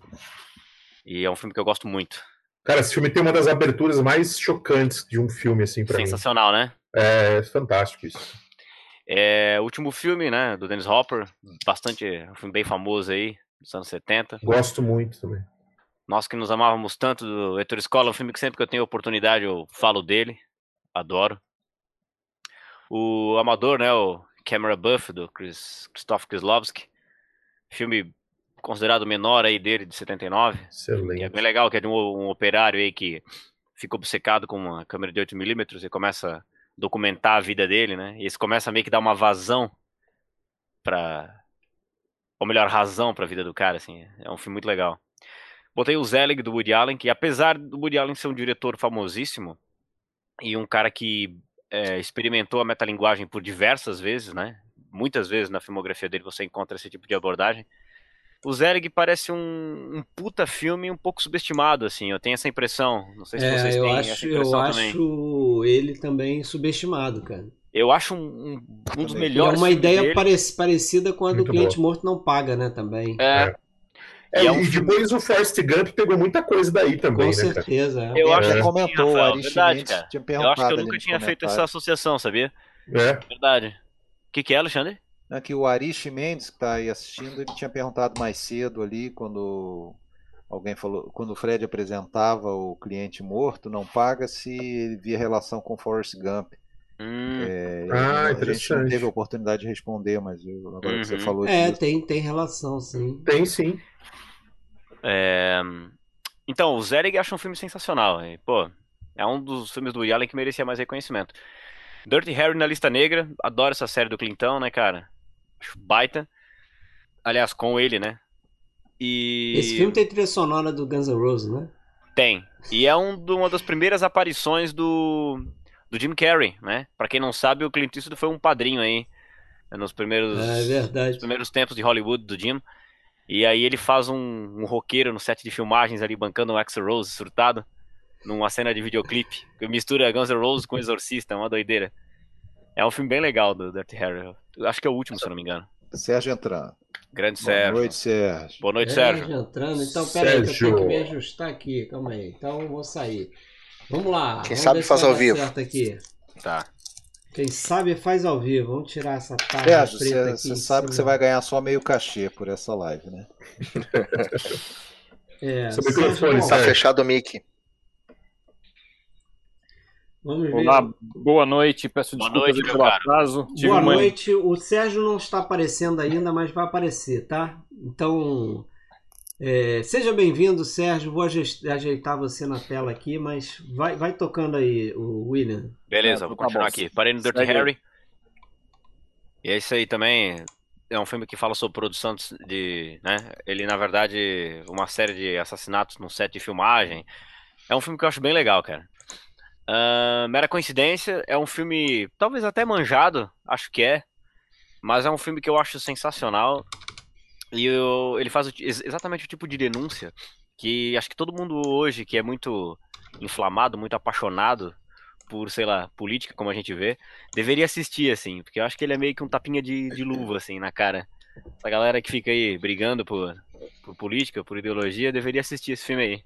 No fim das contas, ele faz uma denúncia, né, de como a gente é passado por otário. Tem gente que adora brigar por conta disso. Esse filme é sensacional. E, e ele mostra bem que nos Estados Unidos tudo, tudo, tudo termina em show, né, cara? Tudo show business, Exato. né? É uma Pô, loucura, né, cara? E tem uma, tem uma participação do Willie Nelson que eu acho impactante. É... Só de lembrar eu começo a rir já, cara. Porque o Willie Nelson ele faz uma espécie de Quincy Jones que produz uma espécie de We Are the World no filme. Verdade. Aliás, trilha sonora aí Muito bom. interessantíssima, feita pelo Mark Knopfler aí do Dire Straits. Baita, baita trilha também. É um filme Dustin que eu gosto Hoffman muito. tá muito bem. Pô, Dustin Hoffman, genial, né? É, o Pornógrafo, filme do Bertrand Bonello. eu lembro que assisti esse filme antes de ver o, Os Incompreendidos, é um filme que tem o Jean-Pierre Léo. E, É verdade. pô, depois eu não consegui me conformar que era a mesma pessoa, cara. tá muito diferente. E Os Maiorais é o filme que eu vou falar. E o Enquanto Somos Jovens, né? Que é um filme do Noah Baumbach, que é um filme bastante interessante. Já falei do Noah Baumbach em outras oportunidades aqui, acho que foi na live dos 2010, se eu não me engano. Que é um cara que tem uma. Ele tem uma capacidade de tematizar é, coisas do momento em que a gente está vivendo que são difíceis de serem tematizadas aqui. Nesse filme, ele coloca duas pessoas de gerações diferentes é, com os mesmos interesses. Nesse caso, é a produção de filmes, documentários, diretores de documentários. Né? O Ben Stiller é um cara mais velho que encontra o Adam Driver, que é um cara mais novo, que também quer produzir documentários. E existe um embate de ego entre eles, mas eles querem a mesma coisa, mas por motivos e por métodos diferentes, assim. Então é um filme bastante interessante. Fala sobre essa coisa do deslocamento, o encantamento dele enquanto uma geração é, anterior à da Adam Driver, e portanto reprimida, que o cara acaba experimentando coisas que ele não experimentou antes, acaba se, se vendo envolvido culturalmente naquilo, assim. E o negócio meio que sai do controle. Acho um baita de um filme, e, cara, é bastante sensível, assim, a, a visão do, do Noah Baumbach. Gosto bastante. Sem falar que tem uma trilha sonora sensacional, pelo amor. Então lá, Os Maiorais. Michael Traeger é um cara que, pô, ele fez bem poucos filmes, eu tava pesquisando até. E esse é um filme que eu assisti na época por estar... Tá, é, foi um filme menor que tinha lá na locadora e eu tava vendo bastante filmes do Jeff Bridges. E foi uma grata surpresa, cara. Ele é aquele tipo de filme, aquele é, feel good movie, não tem? Aquele filme que te faz sentir bem, é um filme gostoso de assistir. Tinha que ser com ele, né? Tinha que Não ser, podia né? ser com outro ator. Pô, é, o pior é que é a cara dele, né, Fábio? É a Total. cara dele, cara. E que é a história de um. Começa o filme e já ilustra, meu Deus, enormemente, assim, a, impotência desse pai que é separado, né? Divorciado, a mulher se casou com um cara milionário, ele vai na casa do, do pai, dá uma, uma bola de basquete pro filho. e não tem nem dinheiro pra comprar um oficial, né, cara? Chega lá, o moleque. O, uma quadra, né, uma quadra de 10 basquete. uma quadra ali no quarto. É, o padrasto do moleque só construiu uma quadra de, de basquete no quarto dele, com as 20 bolas iguais, né? autografadas pelo Michael Jordan. Só É. isso, assim. Aí. Ele acaba entrando em parafuso e acaba achando que tem que fazer alguma coisa pra dar um salto na vida. E a ideia dele é reunir o pessoal do bairro pra produzir um filme pornô. Né? E, cara, nesse momento o filme vira meio que aquelas. né, vai se envolverem, como é que é? The Full Monty, ou atrapalhada. tudo ou nada. É, tudo andando. Ele ganha um tom meio sessão da tarde, assim. e, cara, as maiores loucuras vão acontecer, né? E, pô, é um filme, eu acho que ao- final ele se torna tão bonito, né, cara? Um filme sobre amizade. A maior, a maior loucura pra mim é o seguinte: os caras apontarem a câmera, virarem de costas, e no final os planos estão todos lá com a câmera em várias posições. Os caras não Animal, né? Ligaram a câmera e viraram de costas. Animal. De serviço. É. É E aí, cara, Na verdade, a metalinguagem é isso, né? São pessoas amadoras produzindo um filme, se aventurando nessa, nessa indústria, né? E eu lembro que quando eu fui, a gente tinha que escolher um filme pra ser visto. E eu escolhi esse justamente por isso, porque ele é um, ele é um filme tão pequeno, tão menorzinho, com um cara que é tão famoso como Jeff Bridges. Eu acho que é um filme que merece ser redescoberto porque ele é um filme gostoso de assistir, é divertido, sabe? Cara, os caras planejam o filme pornô na casa da mãe do cara, porque a mãe do cara é surda, então ela não vai dar bola porque eles falarem. E tem uma parte Cara. que ela tá segurando o microfone e tá rolando sexo os no quarto atores, cara, né, Ela tá dormindo, cochilando. Agora, É. na boa, pra mim, assim, ó, o que eu acho sensacional. Eu já vi esse filme algumas vezes, mas assim, revendo agora pra, pra live, cara, a atuação do Ted Danson, cara, como, como um homossexual reprimido, cara, aquilo ali é incrível, velho. Bicho, é muito foda, cara. Eu, eu me matei de rir re- revendo aquilo ali, é muito bom, cara. Cara, e faz, e faz pensar assim nos amigos que você tem que estão sempre falando sobre o tema, né? Sim. Aí você- Sempre se autoafirmando, você fica, Isso. "Eita, eu conheço esse cara aí. É, é. Cara, eu, pode, pode parecer loucura, mas vendo esse filme, eu fiquei pensando no Amarcord do Fellini, Hum, porque aquela coisa daquela cidade em que parece que nada acontece, tem uma visão nostálgica ali. Só que a diferença é que nesse filme, cara, os caras cresceram já e continuaram ali, né? uhum. Quer dizer, os Vitelloni ficaram naquele lugar ali, não foram embora, cresceram, e não tem, É um, conflito, e, e não tem um conflito entre os caras, né? Os caras estão muito Não. bem, eles são amigos, né? É, Quando, por contrário. exemplo, o personagem do Tim Blake Nelson vai falar com o personagem do o protagonista, vai pedir o filme da mulher que ele é apaixonado, eles entregam na boa, não tem briga, não tem Não, conflito não tem entre os caras. Os caras são muito amigos. São brother. Tipo, o filme não é uma coisa mais importante para eles. Não. Cara, eu achei muito legal é, essa ausência de conflito entre os caras e aquilo que poderia ser um clichê no caso, que é, por exemplo, uma sociedade moralista que é perseguir os caras, e isso não tá. Isso não acontece, né? Com exceção do, com exceção do irmão da, da menina lá, que, que Sim. quebra o bar inteiro, Que é o anticlímax aí do. que é o anticlímax, né? Mas não é, cara. Ele é um filme que passa por cima de tudo isso. E, e, assim, eu achei que foi muito feliz, assim, foi muito legal Eu- o eu- resultado. Eu acho o É seguinte, se você tu- pegar é- esse filme, é, pegar o Vivendo no Abandono, pegar o. Barton Fink, pegar o, o Dia do Gafanhoto, você tem ali uma amostrazinha do trabalho de cada uma dessas profissões, do produtor aqui, É nesse verdade. filme, cara. Jeff Bridges, do diretor que é o, o Steve, Bu- é o Steve Buscemi no, no Vivendo no Abandono, é, do diretor de arte que está no Dia do Gafanhoto e do roteirista que está no, Barton no Fink. Barton Fink, né? É. Então, Tá, E tudo, e tudo parecendo uma grande bagunça, né? É. Tudo parecendo uma grande bagunça. Agora, eu assisti nesse Amadorismo. filme, eu assisti esse filme nunca tinha visto, né? Ah, Na hora já, já saquei qual que era do William, né? Esse é um filme sobre amizade, né? Os caras colocam, os caras colocam lá o cara pra ser o, se eu não me engano, o roteirista, alguma Isso. coisa que ele não serviria pra ser o garçom pra servir refrigerante pros Não. caras. A tamanha Não. capacidade do cara pra qualquer coisa, mas ele tá lá no grupo. Ele Vamos vem junto. aí. O... Não, e o, O mais Sérgio- interessante é no final, cara, que os caras chegam e eu não vou contar muito, mas eles chegam, transformam o filme em outra coisa Sim. e aí eles pegam a câmera de vídeo do, do maluco e fazem uma telecinagem naquele material como se Sim, fosse cara. assim, ficar uma coisa sensacional depois. O, o Sérgio, o Sérgio decifrou, talvez, o código William. Eu tenho uma queda por filmes sobre amizade. Eu tenho uma, eu tenho uma queda. E, Não, e, e- e o mais louco é que assim, né? No começo dos filmes, os caras dando o maior trampo pra juntar acho que 4 mil dólares, não sei, cada um era dois. Aí no final ele foi lá pro, pro, pro marido da ex-mulher e falou: dá 50 mil dólares, o cara deu tranquilo, e aí tudo vai lá, certo. pô, é, tipo, é. Por que O melhor não é que ele fala assim: é, o fulano me deu 50 mil dólares. Ele é um grande sujeito. O comentário Bom, pra Fácil mim, a, pra mim a parte inesquecível é aquela contratação frustrada Do dos- trio. Nossa, trio, sensacional, cara. é verdade. baseado naquele. Sem, né, naquele estereótipo, né? Naquele É, estereótipo, é né? É, do- sensacional, cara. Pô, e, E a- e- e é legal que é é o a seguinte, ferramenta avantajada, né? é, além disso, ele tem também uma narração em off, que o cara brinca com o filme, ele até brinca com certos clichês. Bom, eu poderia dizer pra vocês que, como é que ele fala? É, que isso vai acabar muito bem, não sei o que, mas vocês sabem que lá pela metade ou pelo final do filme, o irmão da fulana vai aparecer e vai acabar com tudo, né? Mas beleza, ele fala assim, e Ele aí dá o um filme spoiler, né? ele dá um spoiler, assim, pô, essa, essa quebra é muito legal, cara. É interessante demais, assim. Enfim, eu não sei se, além do Sérgio, mais alguém que tinha assistido esse filme? Não, eu não tinha, não.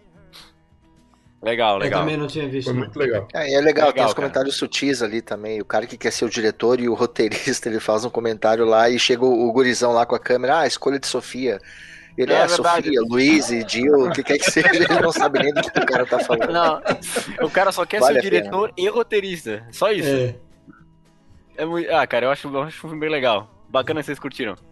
Legal. Legal. É, o pessoal tá comentando aí, eu já vi vários comentários, já não conheço esse, não conheço esse, então acho que Legal. É, vai eu render quero. boas novidades aí, dicas dessa É. live, né? Eu quero até Aí. fazer um. Eu até quero até fazer um adendo aqui. o- no, no início da, da live, o Damiani fez um comentário dizendo que o oitavo dia bomba lá na casa dele. Obrigado pela audiência aí, Damiani. Olha, é isso mesmo. Vamos ouvir Valeu. aí. Siga Eu no Instagram, tem- o oitavo eu- dia. Eu É. sei que tem um dos seis filmes aqui que é um filme até, eu acho que conhecido e é o melhor pra mim, vai ser Isso. falado ainda. Os outros eu acredito que maioria aí não, não conheça. A maioria eu vi pra live também. Do Bigas Luna, por exemplo, alguém já comentou também que não conhecia, eu Olha, não conhecia. eu não cliente tinha- eu outro não não, tinha- paga, acho que todo mundo tinha visto, não? É, eu, não É. assis- eu, não, eu não tinha assistido o do Alexandre e o do Fábio. Os outros eu revi. É, o do Sérgio eu tinha ouvido falar, gostei bastante, eu vi pela primeira vez também. Bacana. Vamos pro do Sérgio então? Você acabou, Nossa. William? Bora, ac- acabou. Vamos lá então pro do Sérgio. Tá deixando ele pro final, mas chegou. Pois é, cheguei, Chegou tive aqui um homem. pequeno problema aqui no, no condomínio para resolver. Poltergeist aí. O condomínio tá inteiro, tá tudo bem. Ele É, tá no tudo, lugar. Tá, tá- tá tudo bem, Tá. mas esse era o, era o problema, era o medo, né? Que, Foram construir em cima do cemitério indígena, deu nisso. É, foi quase. Se você visse o hall do, do meu, meu prédio, era mais ou menos isso que aconteceu. Mas parece que foi um problema físico só, de quebra de piso, enfim. Ah. Mas é isso aí, eu não sei o que, que vocês já, já falaram, né, sobre, sobre metalinguagem, deve ter feito aquela, aquelas belas introduções e tudo. Isso, já passamos por quase tudo aí. Faltam É, duas é. listinhas. A tua tá É. aí na tela. É, é, essa lista que a gente vai fazer, é, não, não sei vocês, mas eu fiquei assim um pouco pensando o que cabe e o que não cabe, né? E a gente chega à conclusão que a metalinguagem ela, ela pode englobar muita coisa diferente, né? Tem, tem filmes que são, tem aspectos metalinguísticos que são muito interessantes e tem outros que são metalinguagem puros, né? E acho que cabe tudo, né? A gente acabou fazendo listas heterogêneas, a minha também é, A minha ficou É, bem assim, eu expliquei isso também. é bem heterogênea, então a gente combinou de falar de um dos filmes, eu vou citar só os, os outros brevemente, né? É, não sei se tem alguma ordem aí, Fred. Eu botei em ordem de ano, né? Do Ah, tá, mais antigo tá pro bom. mais novo.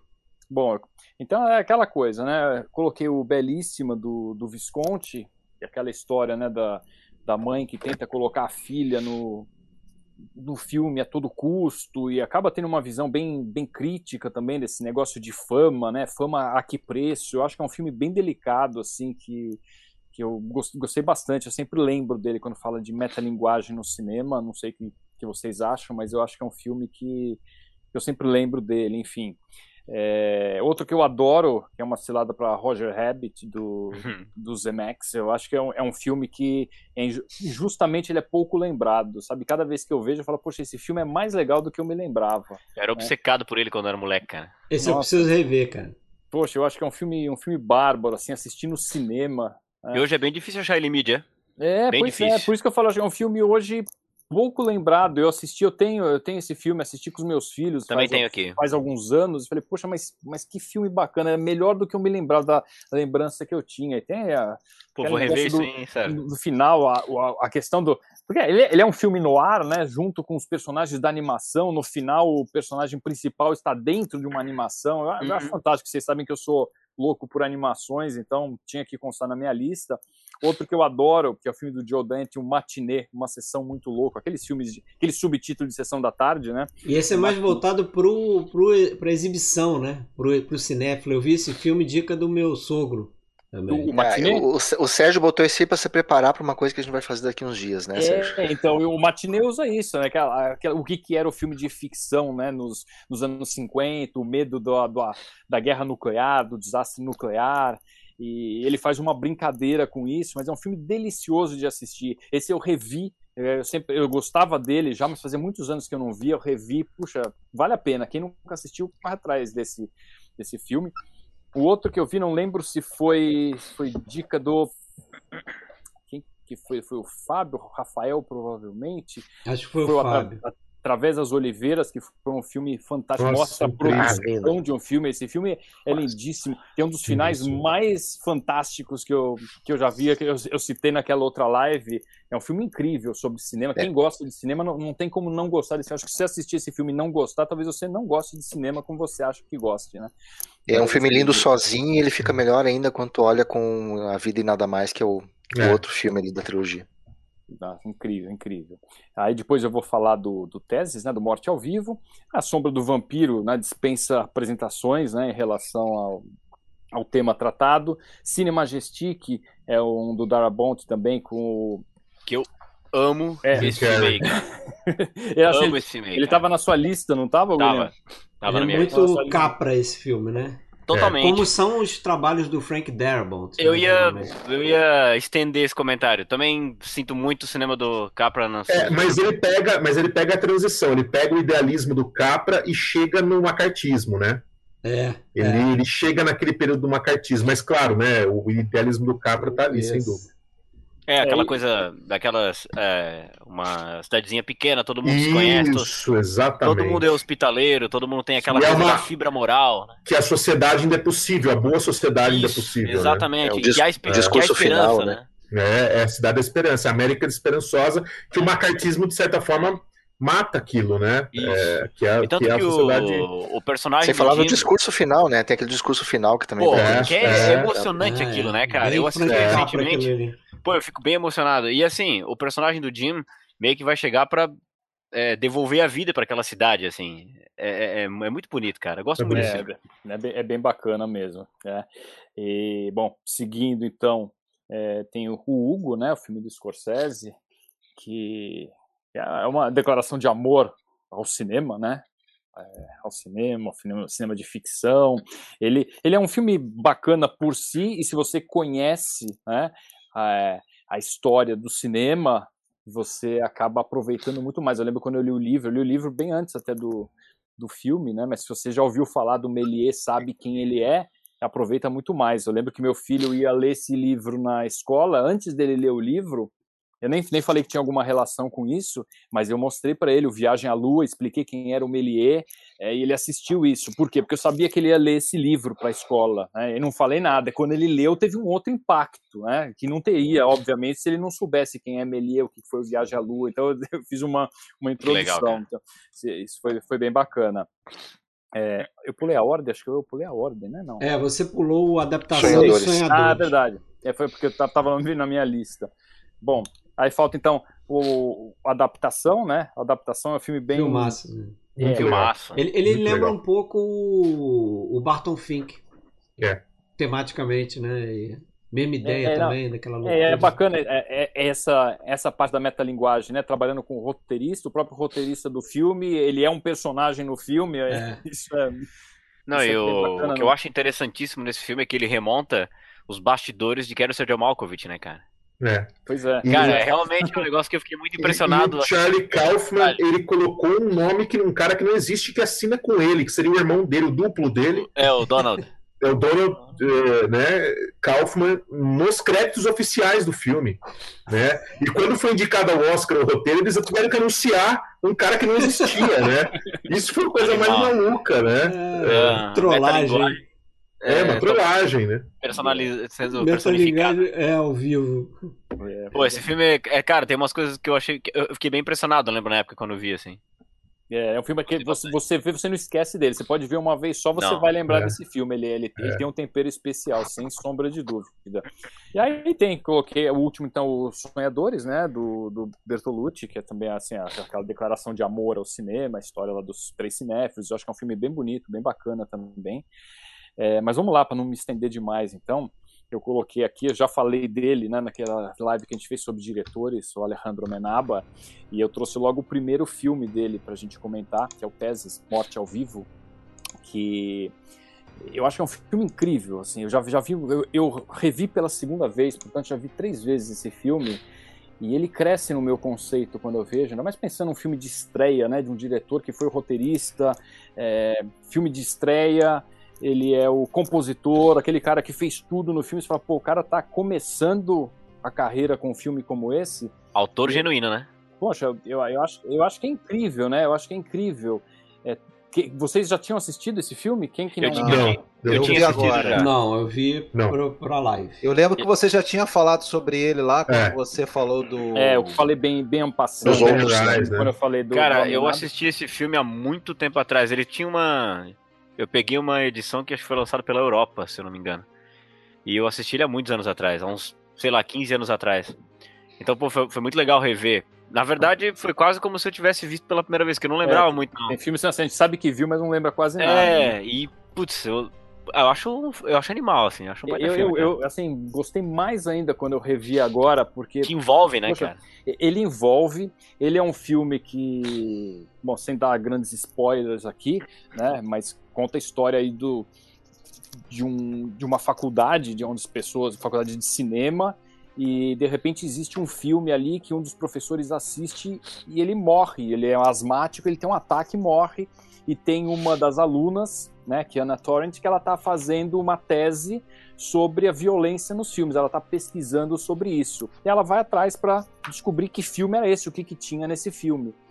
É, e o filme, é, ele, é, ele é, eu acho que ele é tão engenhoso é, ele passa, é uma, é uma crítica, na verdade, à questão de violência, o nosso sadismo, porque todos nós temos esse sadismo, né, de tentar ver é, a cena né? violenta, é, e ele, ele já mostra, ele, a que veio na primeira cena, abertura do filme, naquela cena do metrô, quando fala que tem um suicídio, né, uhum. ele já começa a descrever, a gente fica com a ideia que o filme é violento, se você parar para ver, não tem nenhuma cena violenta, né? Não tem, ele tem corta em sons de violência, não tem nenhuma é. cena e quando ele a gente fica na expectativa, né? Quando o cara lá do metrô fala, olha, é, o corpo foi partido ao meio e ela tá louca assim para ver o corpo partido ao meio, a gente tá junto com ela, ele corta, frustra a gente, a gente não vê. E o filme vai trabalhar com isso, né? A questão dos chamados snuff movies, que são aqueles filmes de violência explícita, e ele gera um thriller muito interessante. Não só porque... violência explícita, né? Mas violência real. Violência é. real. Pessoas que real. são sequestradas e que passam sim. por tortura com a câmera ligada. É um negócio bizarro. Sim, sim.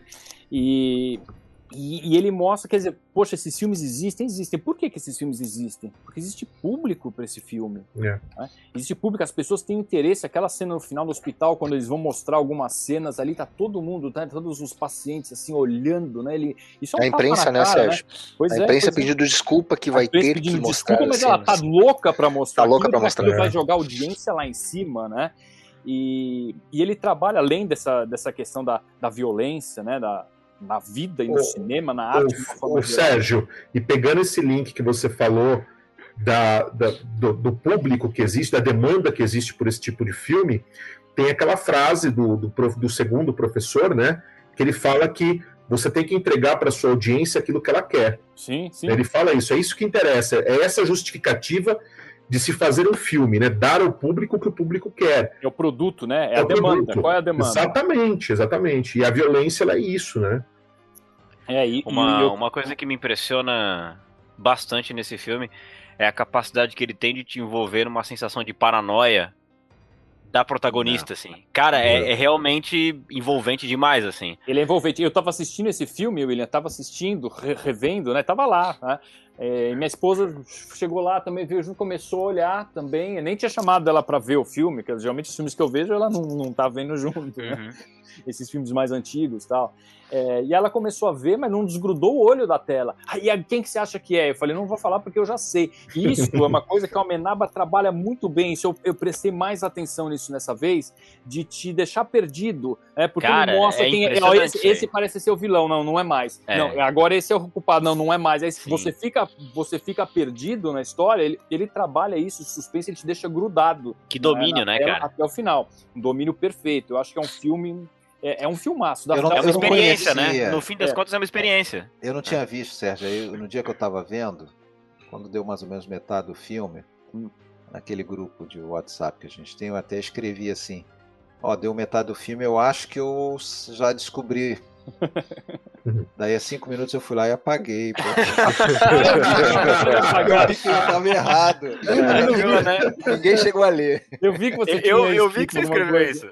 Eu vi que você escreveu isso. Eu apaguei porque eu não, não era isso. É, porque Ô, é isso. Você sabe que na hora eu pensei, eu é pensei, olha, eu quero só ver se o Alexandre vai acertar mesmo. Isso aí eu pensei, fiquei é.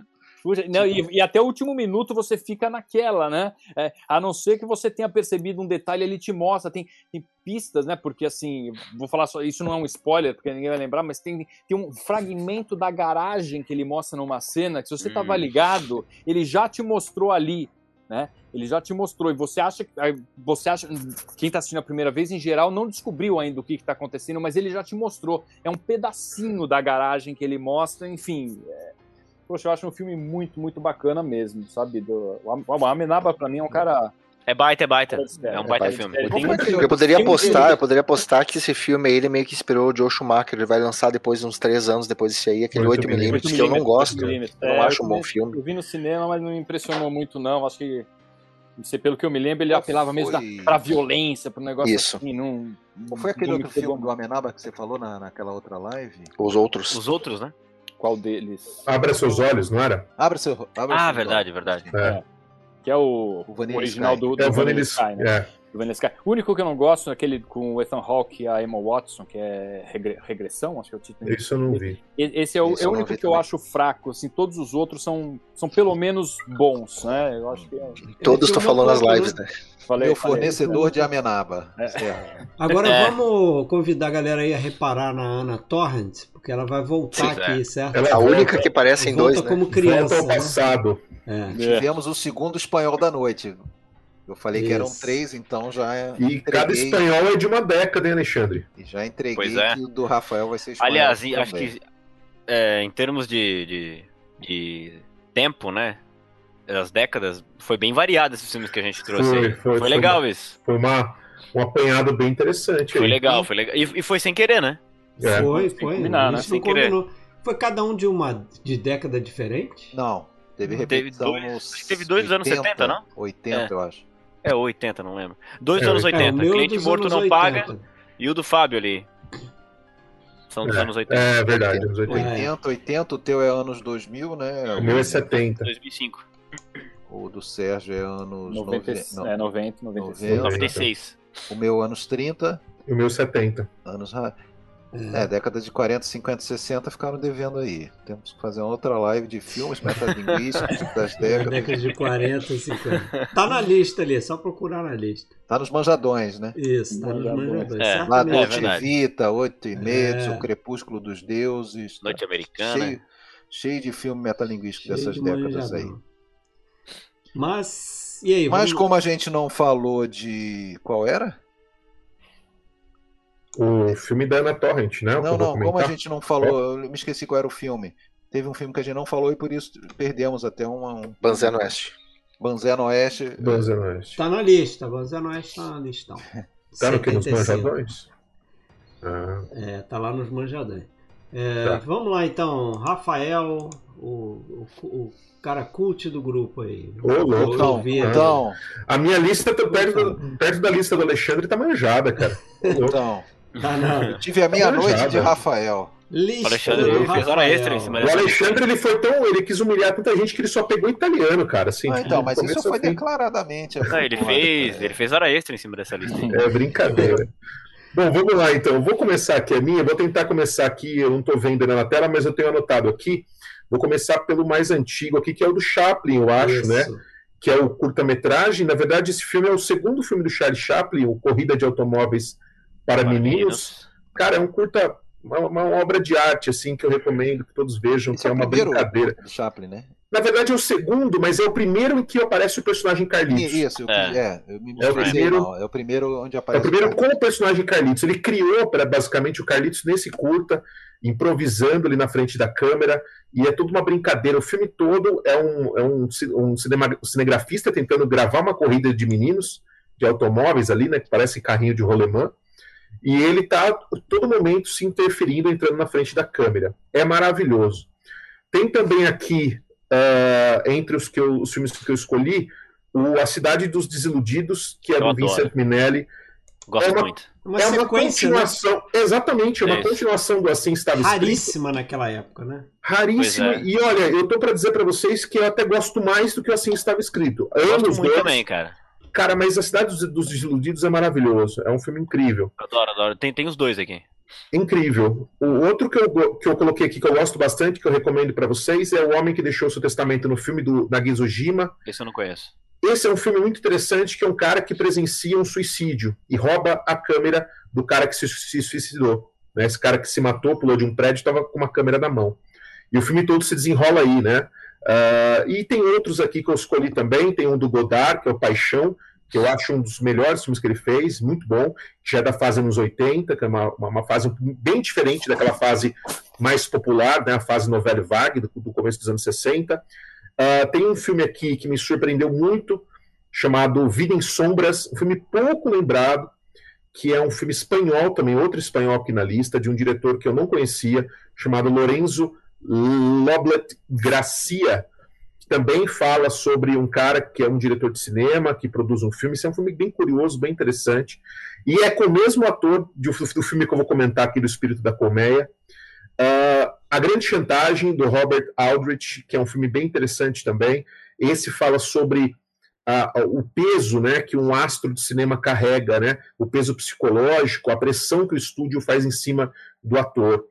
Uh, Tudo à Venda, do Andrzej Wajda, é um filme polonês que o Wajda fez em homenagem àquele ator, o Sibuski, né, aquele ator que fez o, o Cinzas de Diamantes com ele, o Sibuski tinha morrido, acho que foi um ou dois anos antes desse filme sair, o Sibuski foi atropelado por um bonde, aqueles, aqueles bondes elétricos, né, e o, o Wajda fez esse filme em homenagem a ele, porque é a história de um diretor que está fazendo um filme e, e o, o ator desaparece e ele fica procurando aquele ator uh, que é o protagonista do filme, ator que faz o, o papel principal.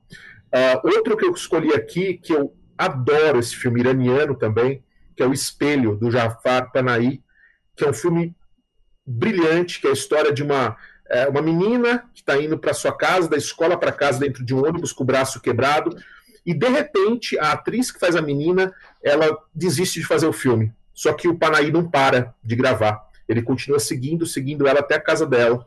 Uh, e o que era para ser um filme de ficção vira um quase um documentário, né? um, uh, um semi-documentário, sei lá como a gente poderia descrever essa experiência. Meio cabra marcado para morrer, né? Meio cabra marcado para morrer. É brilhante, é brilhante esse filme, O Espelho. E também o Irma Vep, que é um filme do Oliver Sayat, que é um filme francês, incrível também esse filme, é, sobre a produção de um filme também. E o filme, acho que eu não esqueci nenhum, né? Acho que eu não pulei nenhum, passei por todos aqui. E o filme que eu escolhi, uh, não acho que chega a ser um filme manjadão, mas também não é um filme super desconhecido. Eu acho que quem estuda cinema, quem né, se aprofunda um pouco em história de cinema, já deve ter se deparado com esse filme, do diretor, do Victor Eriti. Uh, ele dirigiu muito pouco, infelizmente, né? ele tinha feito um curta uh, antes desse filme. Ele depois fez um outro filme nos anos 80 e depois fez um outro nos anos 90, né? Inclusive o que ele fez nos anos 80, o Sul, eu diria que é tão eu bom quanto. Filme. Nossa, é lindo, é espetacular. Eu, eu, diria que seria tão bom quanto esse, né? Esse ainda acho que é um pouquinho melhor, mas o Sul acho que não deixa nada a desejar. O Espírito da Colmeia, ele é um filme que conta a história de uma garota, de uma menininha, que é Ana Torrent, né? a mesma atriz do filme que o Sérgio escolheu, só que aqui ela tá bem pequenininha, né? Uh, essa menina, ela, um belo dia, ela vai ao cinema da cidade, daquela pequena vila onde ela vive com o pai e com a mãe, e ela assiste o Frankenstein do James Whale. E a vida dela se transforma, né? A gente percebe que aquela menina, a partir dali, ela, ela é transformada por aquele filme. E a partir desse plot, né, dessa, uh, dessa situação, o Erich ele vai traçar uma história sobre o medo, né? sobre uh, o, o, medo que o cinema produz em nós. Ele não é bem um filme sobre, é, não é um filme sobre fazer cinema e o cinema até se a gente parar para pensar, ele aparece pouco no filme. Só que a importância, o peso que ele tem a partir daquele momento em que a menina assiste esse filme, ele é muito grande, né? Porque a menina chega ao cúmulo, né? Eu vou contar aqui, mas chega ao cúmulo de ver o monstro, do, do o monstro de Frankenstein uh, lá, né? Lá pelos confins da história. Uh, e todo o, o, desenrolar se baseia nisso. E a história, ela se passa em 1940, quando Franco já estava no poder, né? Depois da Guerra Civil Espanhola. Então tem todo um sentimento de medo que recobre aquela nação. Eu, eu vejo que... conexão dele com o Labirinto do Fauno. Labirinto do Fauno. Sim, lembra Total, muito. Uma ideia cara. bem semelhante. Eu acho que na época em que o que o Del Toro fez esse filme, em algumas entrevistas ele citou esse filme Sim. até como inspiração. É, o Del Toro ele fala que tem dois filmes na vida dele que marcaram a vida dele. Um foi o Frankenstein e o outro foi justamente o Espírito da Comédia. É, nossa, bastante. E ele disse que quando ele viu o Frankenstein, ele tinha a mesma idade da menina no filme aqui, da Ana uhum. Torrent. E aquilo mexeu com a cabeça dele, né? E, e, ele ficou fascinado pelo filme. Que é mais ou menos o que acontece com ela aqui. E é interessante que a irmã dela no filme não tem a mesma reação que ela. Né? Tanto é que tem uma cena muito boa que ela pergunta para a irmã, elas estão à noite na cama, uma em cada cama, e ela pergunta para a irmã por que, que ele matou a menina no filme? Por que o monstro mata a criança? E a irmã diz para ela o seguinte: Não, isso é apenas um filme. A, a menina não morreu. Só que para ela aquilo não funciona. Uhum. Né? É, Porque mas... ela já tá, ela tá dentro da magia do, do cinema o suficiente. Totalmente envolvida. Não... Mas, mas, a irmã também, a irmã um pouco mais velha, e a irmã Sim. também alimenta esse medo dela, né? Porque ele fala, ah, tem um espírito, exatamente. ele vem em espírito lá no, é, no é. celeiro. Ela, ela, ela, é bem manipuladora, né? É. é. Percebam que, que tem uma cena que ela vai até aquela casa isolada e tem uma pegada no chão. E ela coloca o pé dela é. em cima da pegada. Hum. Ela viaja, né? Ela viaja. E, e, essa pegada aparece no local antes daquele cara aparecer lá. É, Mas é, é, é um negócio meio enigmático. Cara. Exatamente. E tem uma outra, uma outra coisa também é, que eu pensei na hora do filme, mas isso não fica claro é, dentro do filme se você não conhece a história do filme do Frankenstein, que é hum. quando ela vai para perto daquele poço é, se você viu o filme, o Frankenstein James Whale, essa cena que aparece aí do filme, você sabe que o garoto, o, o Frankenstein joga a menina na, na água. Na água. Na água. É. Porque ele tá ali inocentemente jogando as flores e aí ele pensa, ah, por que, que eu não jogar, não jogar esse bicho grandão aqui dentro da água? Vamos ver o que acontece. Só que quando a Ana Torrent chega naquele poço, eu fiquei com a impressão, a primeira vez que eu vi o filme, de que alguma coisa ia acontecer com aquele. Ela ia cair naquele poço, entendeu? Meio que certo. imitando o filme, né? Mas isso só funciona porque eu, eu, eu vi o filme do Frankenstein lá. Uhum. Aqui ele não mostra a cena onde o Frankenstein joga lá no poço. Não, é corta antes. É. Ele corta, exatamente, é. exatamente. E tem uma coisa nesse, nesse filme que cada vez que eu vejo parece que fica melhor. E, e, essa última vez eu peguei isso e me chamou muita atenção. A personagem da Anna Torrent, a gente não vê ela antes do Frankenstein. É, o que, que, eu quero dizer com isso? O filme começa, a gente tem o pai dela, a gente tem aquelas crianças esperando chegar o carro com o filme, aquele furgão que traz os filmes. Uh, e até então a gente não vê essa personagem, a gente não é apresentada a ela.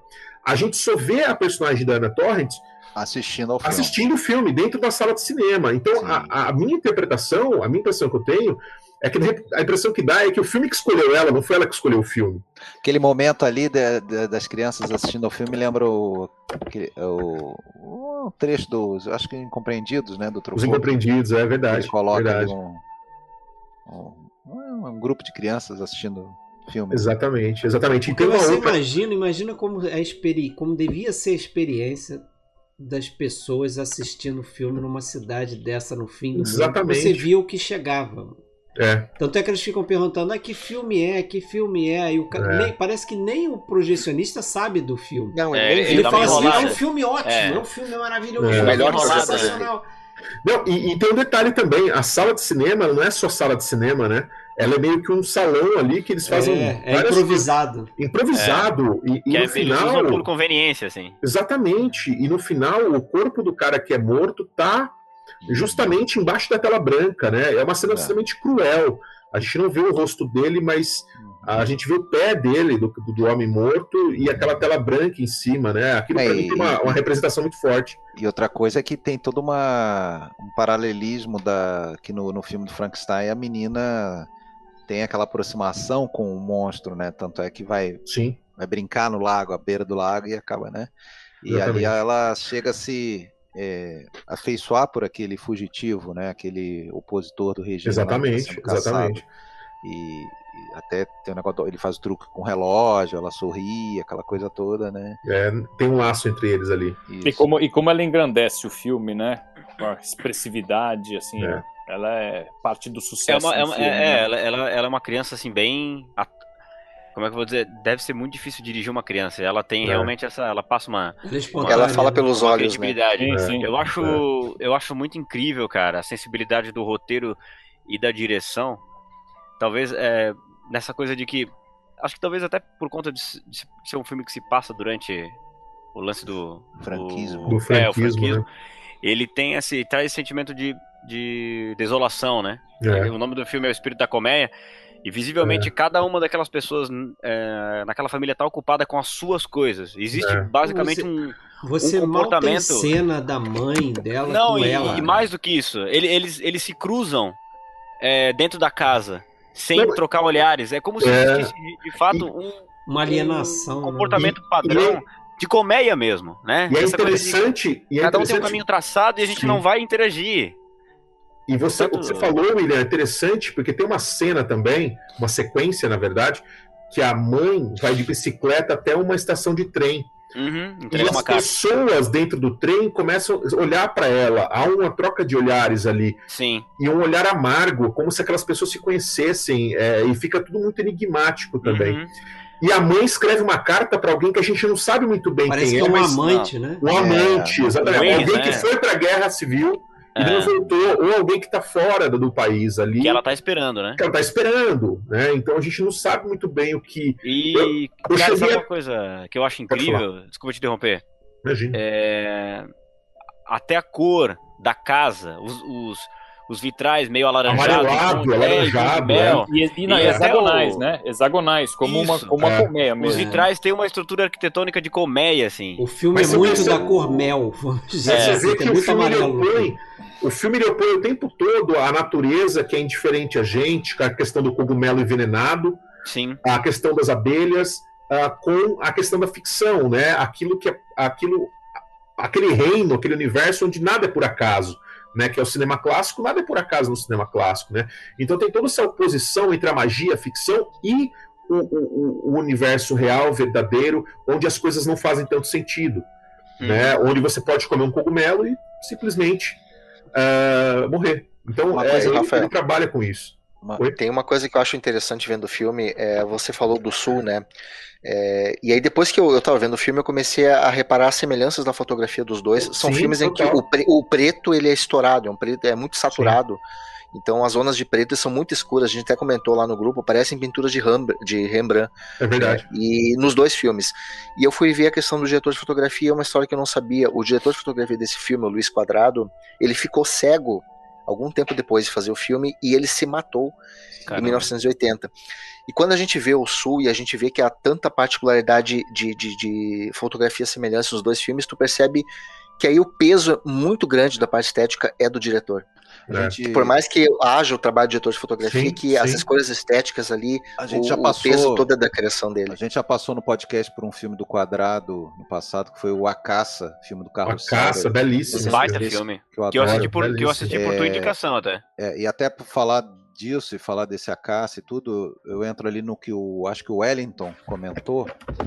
É interessante que o Espírito da Colmeia, que é de 73, Três. ele foi feito ainda sob o regime do Franco, Sim, eu acho é que era verdade. 75. É. Só que, como acontece com esses regimes que duram décadas e décadas, chega um momento em que a coisa dá uma cansada. Né? É, Ah, e ali pelo já início tá- dos anos 60, o cinema espanhol, ele que, que tinha sido praticamente um deserto de ideias durante esse tempo todo, tanto é que o Buñuel vai fazer filme no México, vai fazer filme na França, ele volta a produzir coisas boas nos anos 60 e o A Caça é um bom exemplo disso e outros filmes que surgem, inclusive esse. esse do- E, e por sinal, se eu não estou enganado, 73 é o mesmo ano que os Carlos Saura faz o Anos Lobos, né? Que é um Ano filme e super Lobos, crítico Anos- também ao regime. Isso. E uma. Sabe uma coisa que eu também acho interessante nisso, até que o Alexandre falou? Dois anos depois, o Franco vai morrer em 75. É. Em 75, o Carlos Saura também faz Cria Curvos. Que que é com a Ana Torrent. Que é. Cana Torrent. E eu, É. eu achei, É. eu acho interessante porque o, o Fred re- ele, ele fez uma relação entre o espírito da colmeia e o labirinto fauno. E eu também relaciono muito Cria Curvos com o espírito da colmeia, porque Uhum. além de É. ter uma criança protagonista, Sim, ele também exibe a visão da criança dessa Sim. vida adulta, de toda essa estrutura social, sociocultural que seja. E tem Ana Torrent de novo, né, cara? mas É. é, É. e é um filme já que é, é lançado no mesmo ano em que o Franco morre, né? Aquele do. Aquele filme. É O Carrasco, né? É de, dos anos 60 também, dessa época. É, é só interessante, assim, só, só para fechar ali o que eu tava falando, que a, a censura dá uma baixada, mas não totalmente. Então você vê filmes assim que, que meio que. De uma maneira quase por parábolas e fantasia, eles tocam nesse tema da, da- do, do, né, do- do regime e tudo, mas não, não são muito realistas, né? Não vão diretamente ao ponto. Daí surge esse, esse, eu acho esse, esse clima quase onírico ali do, do, do Colmeia, é, que, que é o que está também no, no próprio Labirinto do Fauno, anos depois, reflete um Uhum. pouco isso, né? É uma coisa, uma história Mais descaradamente daí, né? é, mais descaradamente, sim. O, o, o Erich, ele tem muito essa coisa de.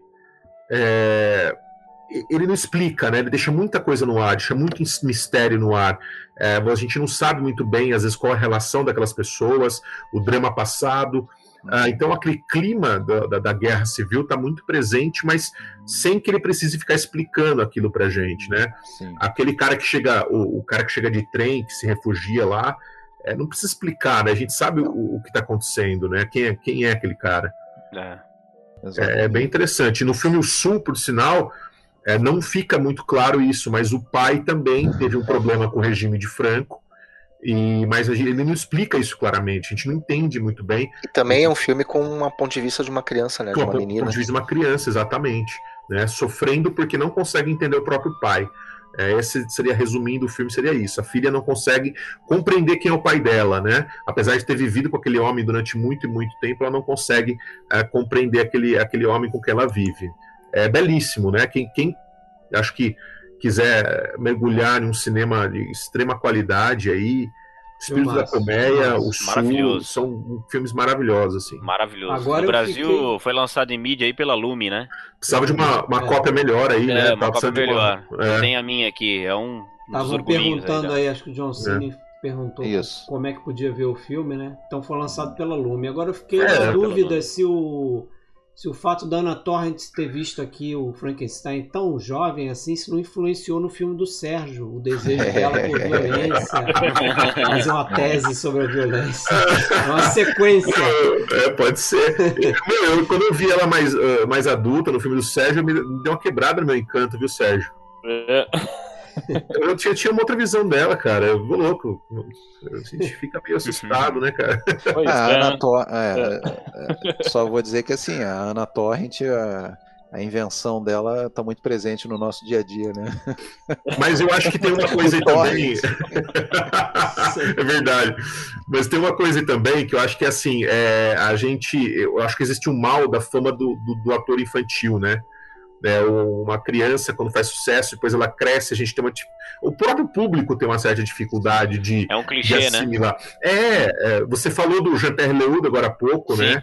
É, é uma imagem que fica muito marcada na infância Verdade. e depois cresce, você fala, meu, é, aconteceu isso comigo também no seu filme, William. O ator do Quase Famosos que faz o, o, o jovem é, que grava. Sim. Sabe? Você, é verdade. Você fixa, fixa uma imagem da infância que depois Parece que perdeu é, a graça. Parece que perdeu, né? É, e, e, e é uma coisa muito recorrente, parece meio que um clichê entre atores mirins, né? É. E parece exatamente. uma história bastante recorrente, assim. A gente, é. meu, falando aqui, tá louco, lembro de vários. Lembro do cara, do moleque lá do Sexto Sentido, pô. Sexto Sentido. É verdade. Macaulay Culkin. É, meu, é, Mas eu acho que vários. talvez o, o, atores mirins como a Ana Torres num cinema que não é tão de celebridade, talvez tenha uma chance maior de sobreviver. Pode assim. ser. É, pode ser. Pode ser. Eu acho que o Hollywood tem esse peso da fama, essa coisa é, maluca. Pega, né? por é. exemplo, Henry, Henry, Thomas no papel fantástico, né? Interpretação no ET. Nossa! Ele menino, a interpretação é. dele é animal. É animal. O que aconteceu com a carreira dele depois? Assim, é. Tem, de vez em quando ele tá aí, né?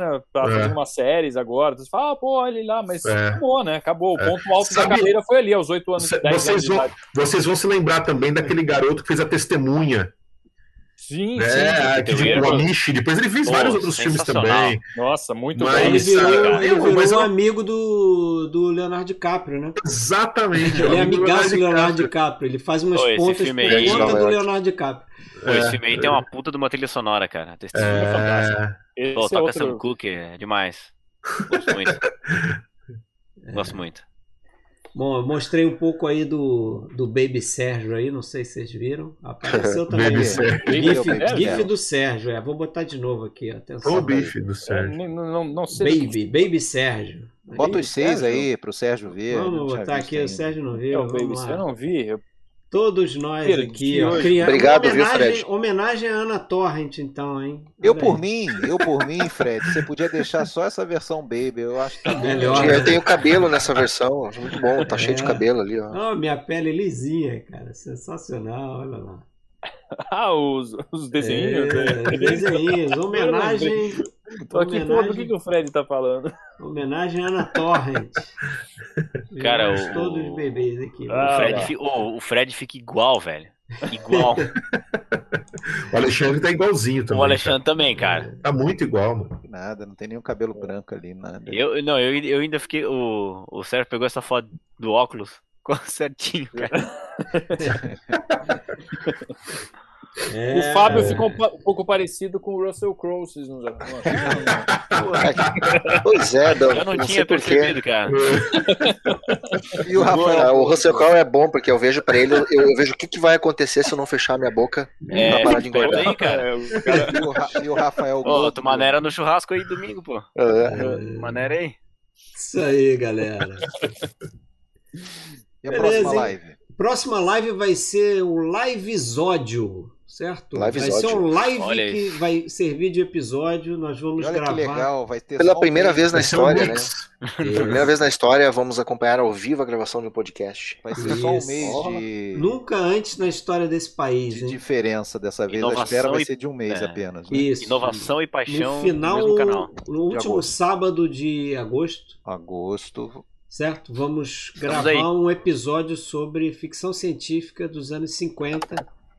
E depois a gente vai transformar. Esse, esse, essas lives. Eu não, eu não dou sido... 30 segundos para aparecer alguém que vai escrever assim: se não falarem do filme É, é o clássico das lives, mas eu a, não assisto. A diferença para o livezóide para as lives normais é porque depois a gente vai tratar o áudio para lançar ele como um episódio com a qualidade de áudio dos episódios normais. Porque as lives eu tenho jogado no streaming do, do áudio do Live podcast, mas é tudo misturado, então não dá para controlar ruído, uma pessoa fala em cima da outra. E no livezódio isso não deve acontecer, certo? Vamos fazer essa Maravilha. experiência aí de como será gravar ao vivo. Alguém já falou aí que livezódio parece que é um negócio com ódio, assim. Live com ódio. Pô, eu gosto, eu gosto Uma disso, live hein? com ódio. Eu, eu, go- eu gosto de coisas feitas com ódio. Bacana. Se não vai, na- se não vai no amor. Já vai temos no um fã. Não, tem que ser Então, feito com ódio. Isso me, Tá isso me lembra uma, uma- Vampiros de alma, não esqueça. Olha lá, já começou a cornetagem. Começou. Vampiros de alma, meu caro, será um dos filmes tratados. Ah, eu tinha esquecido desse filme. Vamos Agora anunciar os mais, outros. Os outros serão é O o Incrível Homem que Encolheu. Vampiros de alma, Guerra dos Mundos e Um Dia que a O dia Terra que a Terra Parou. parou.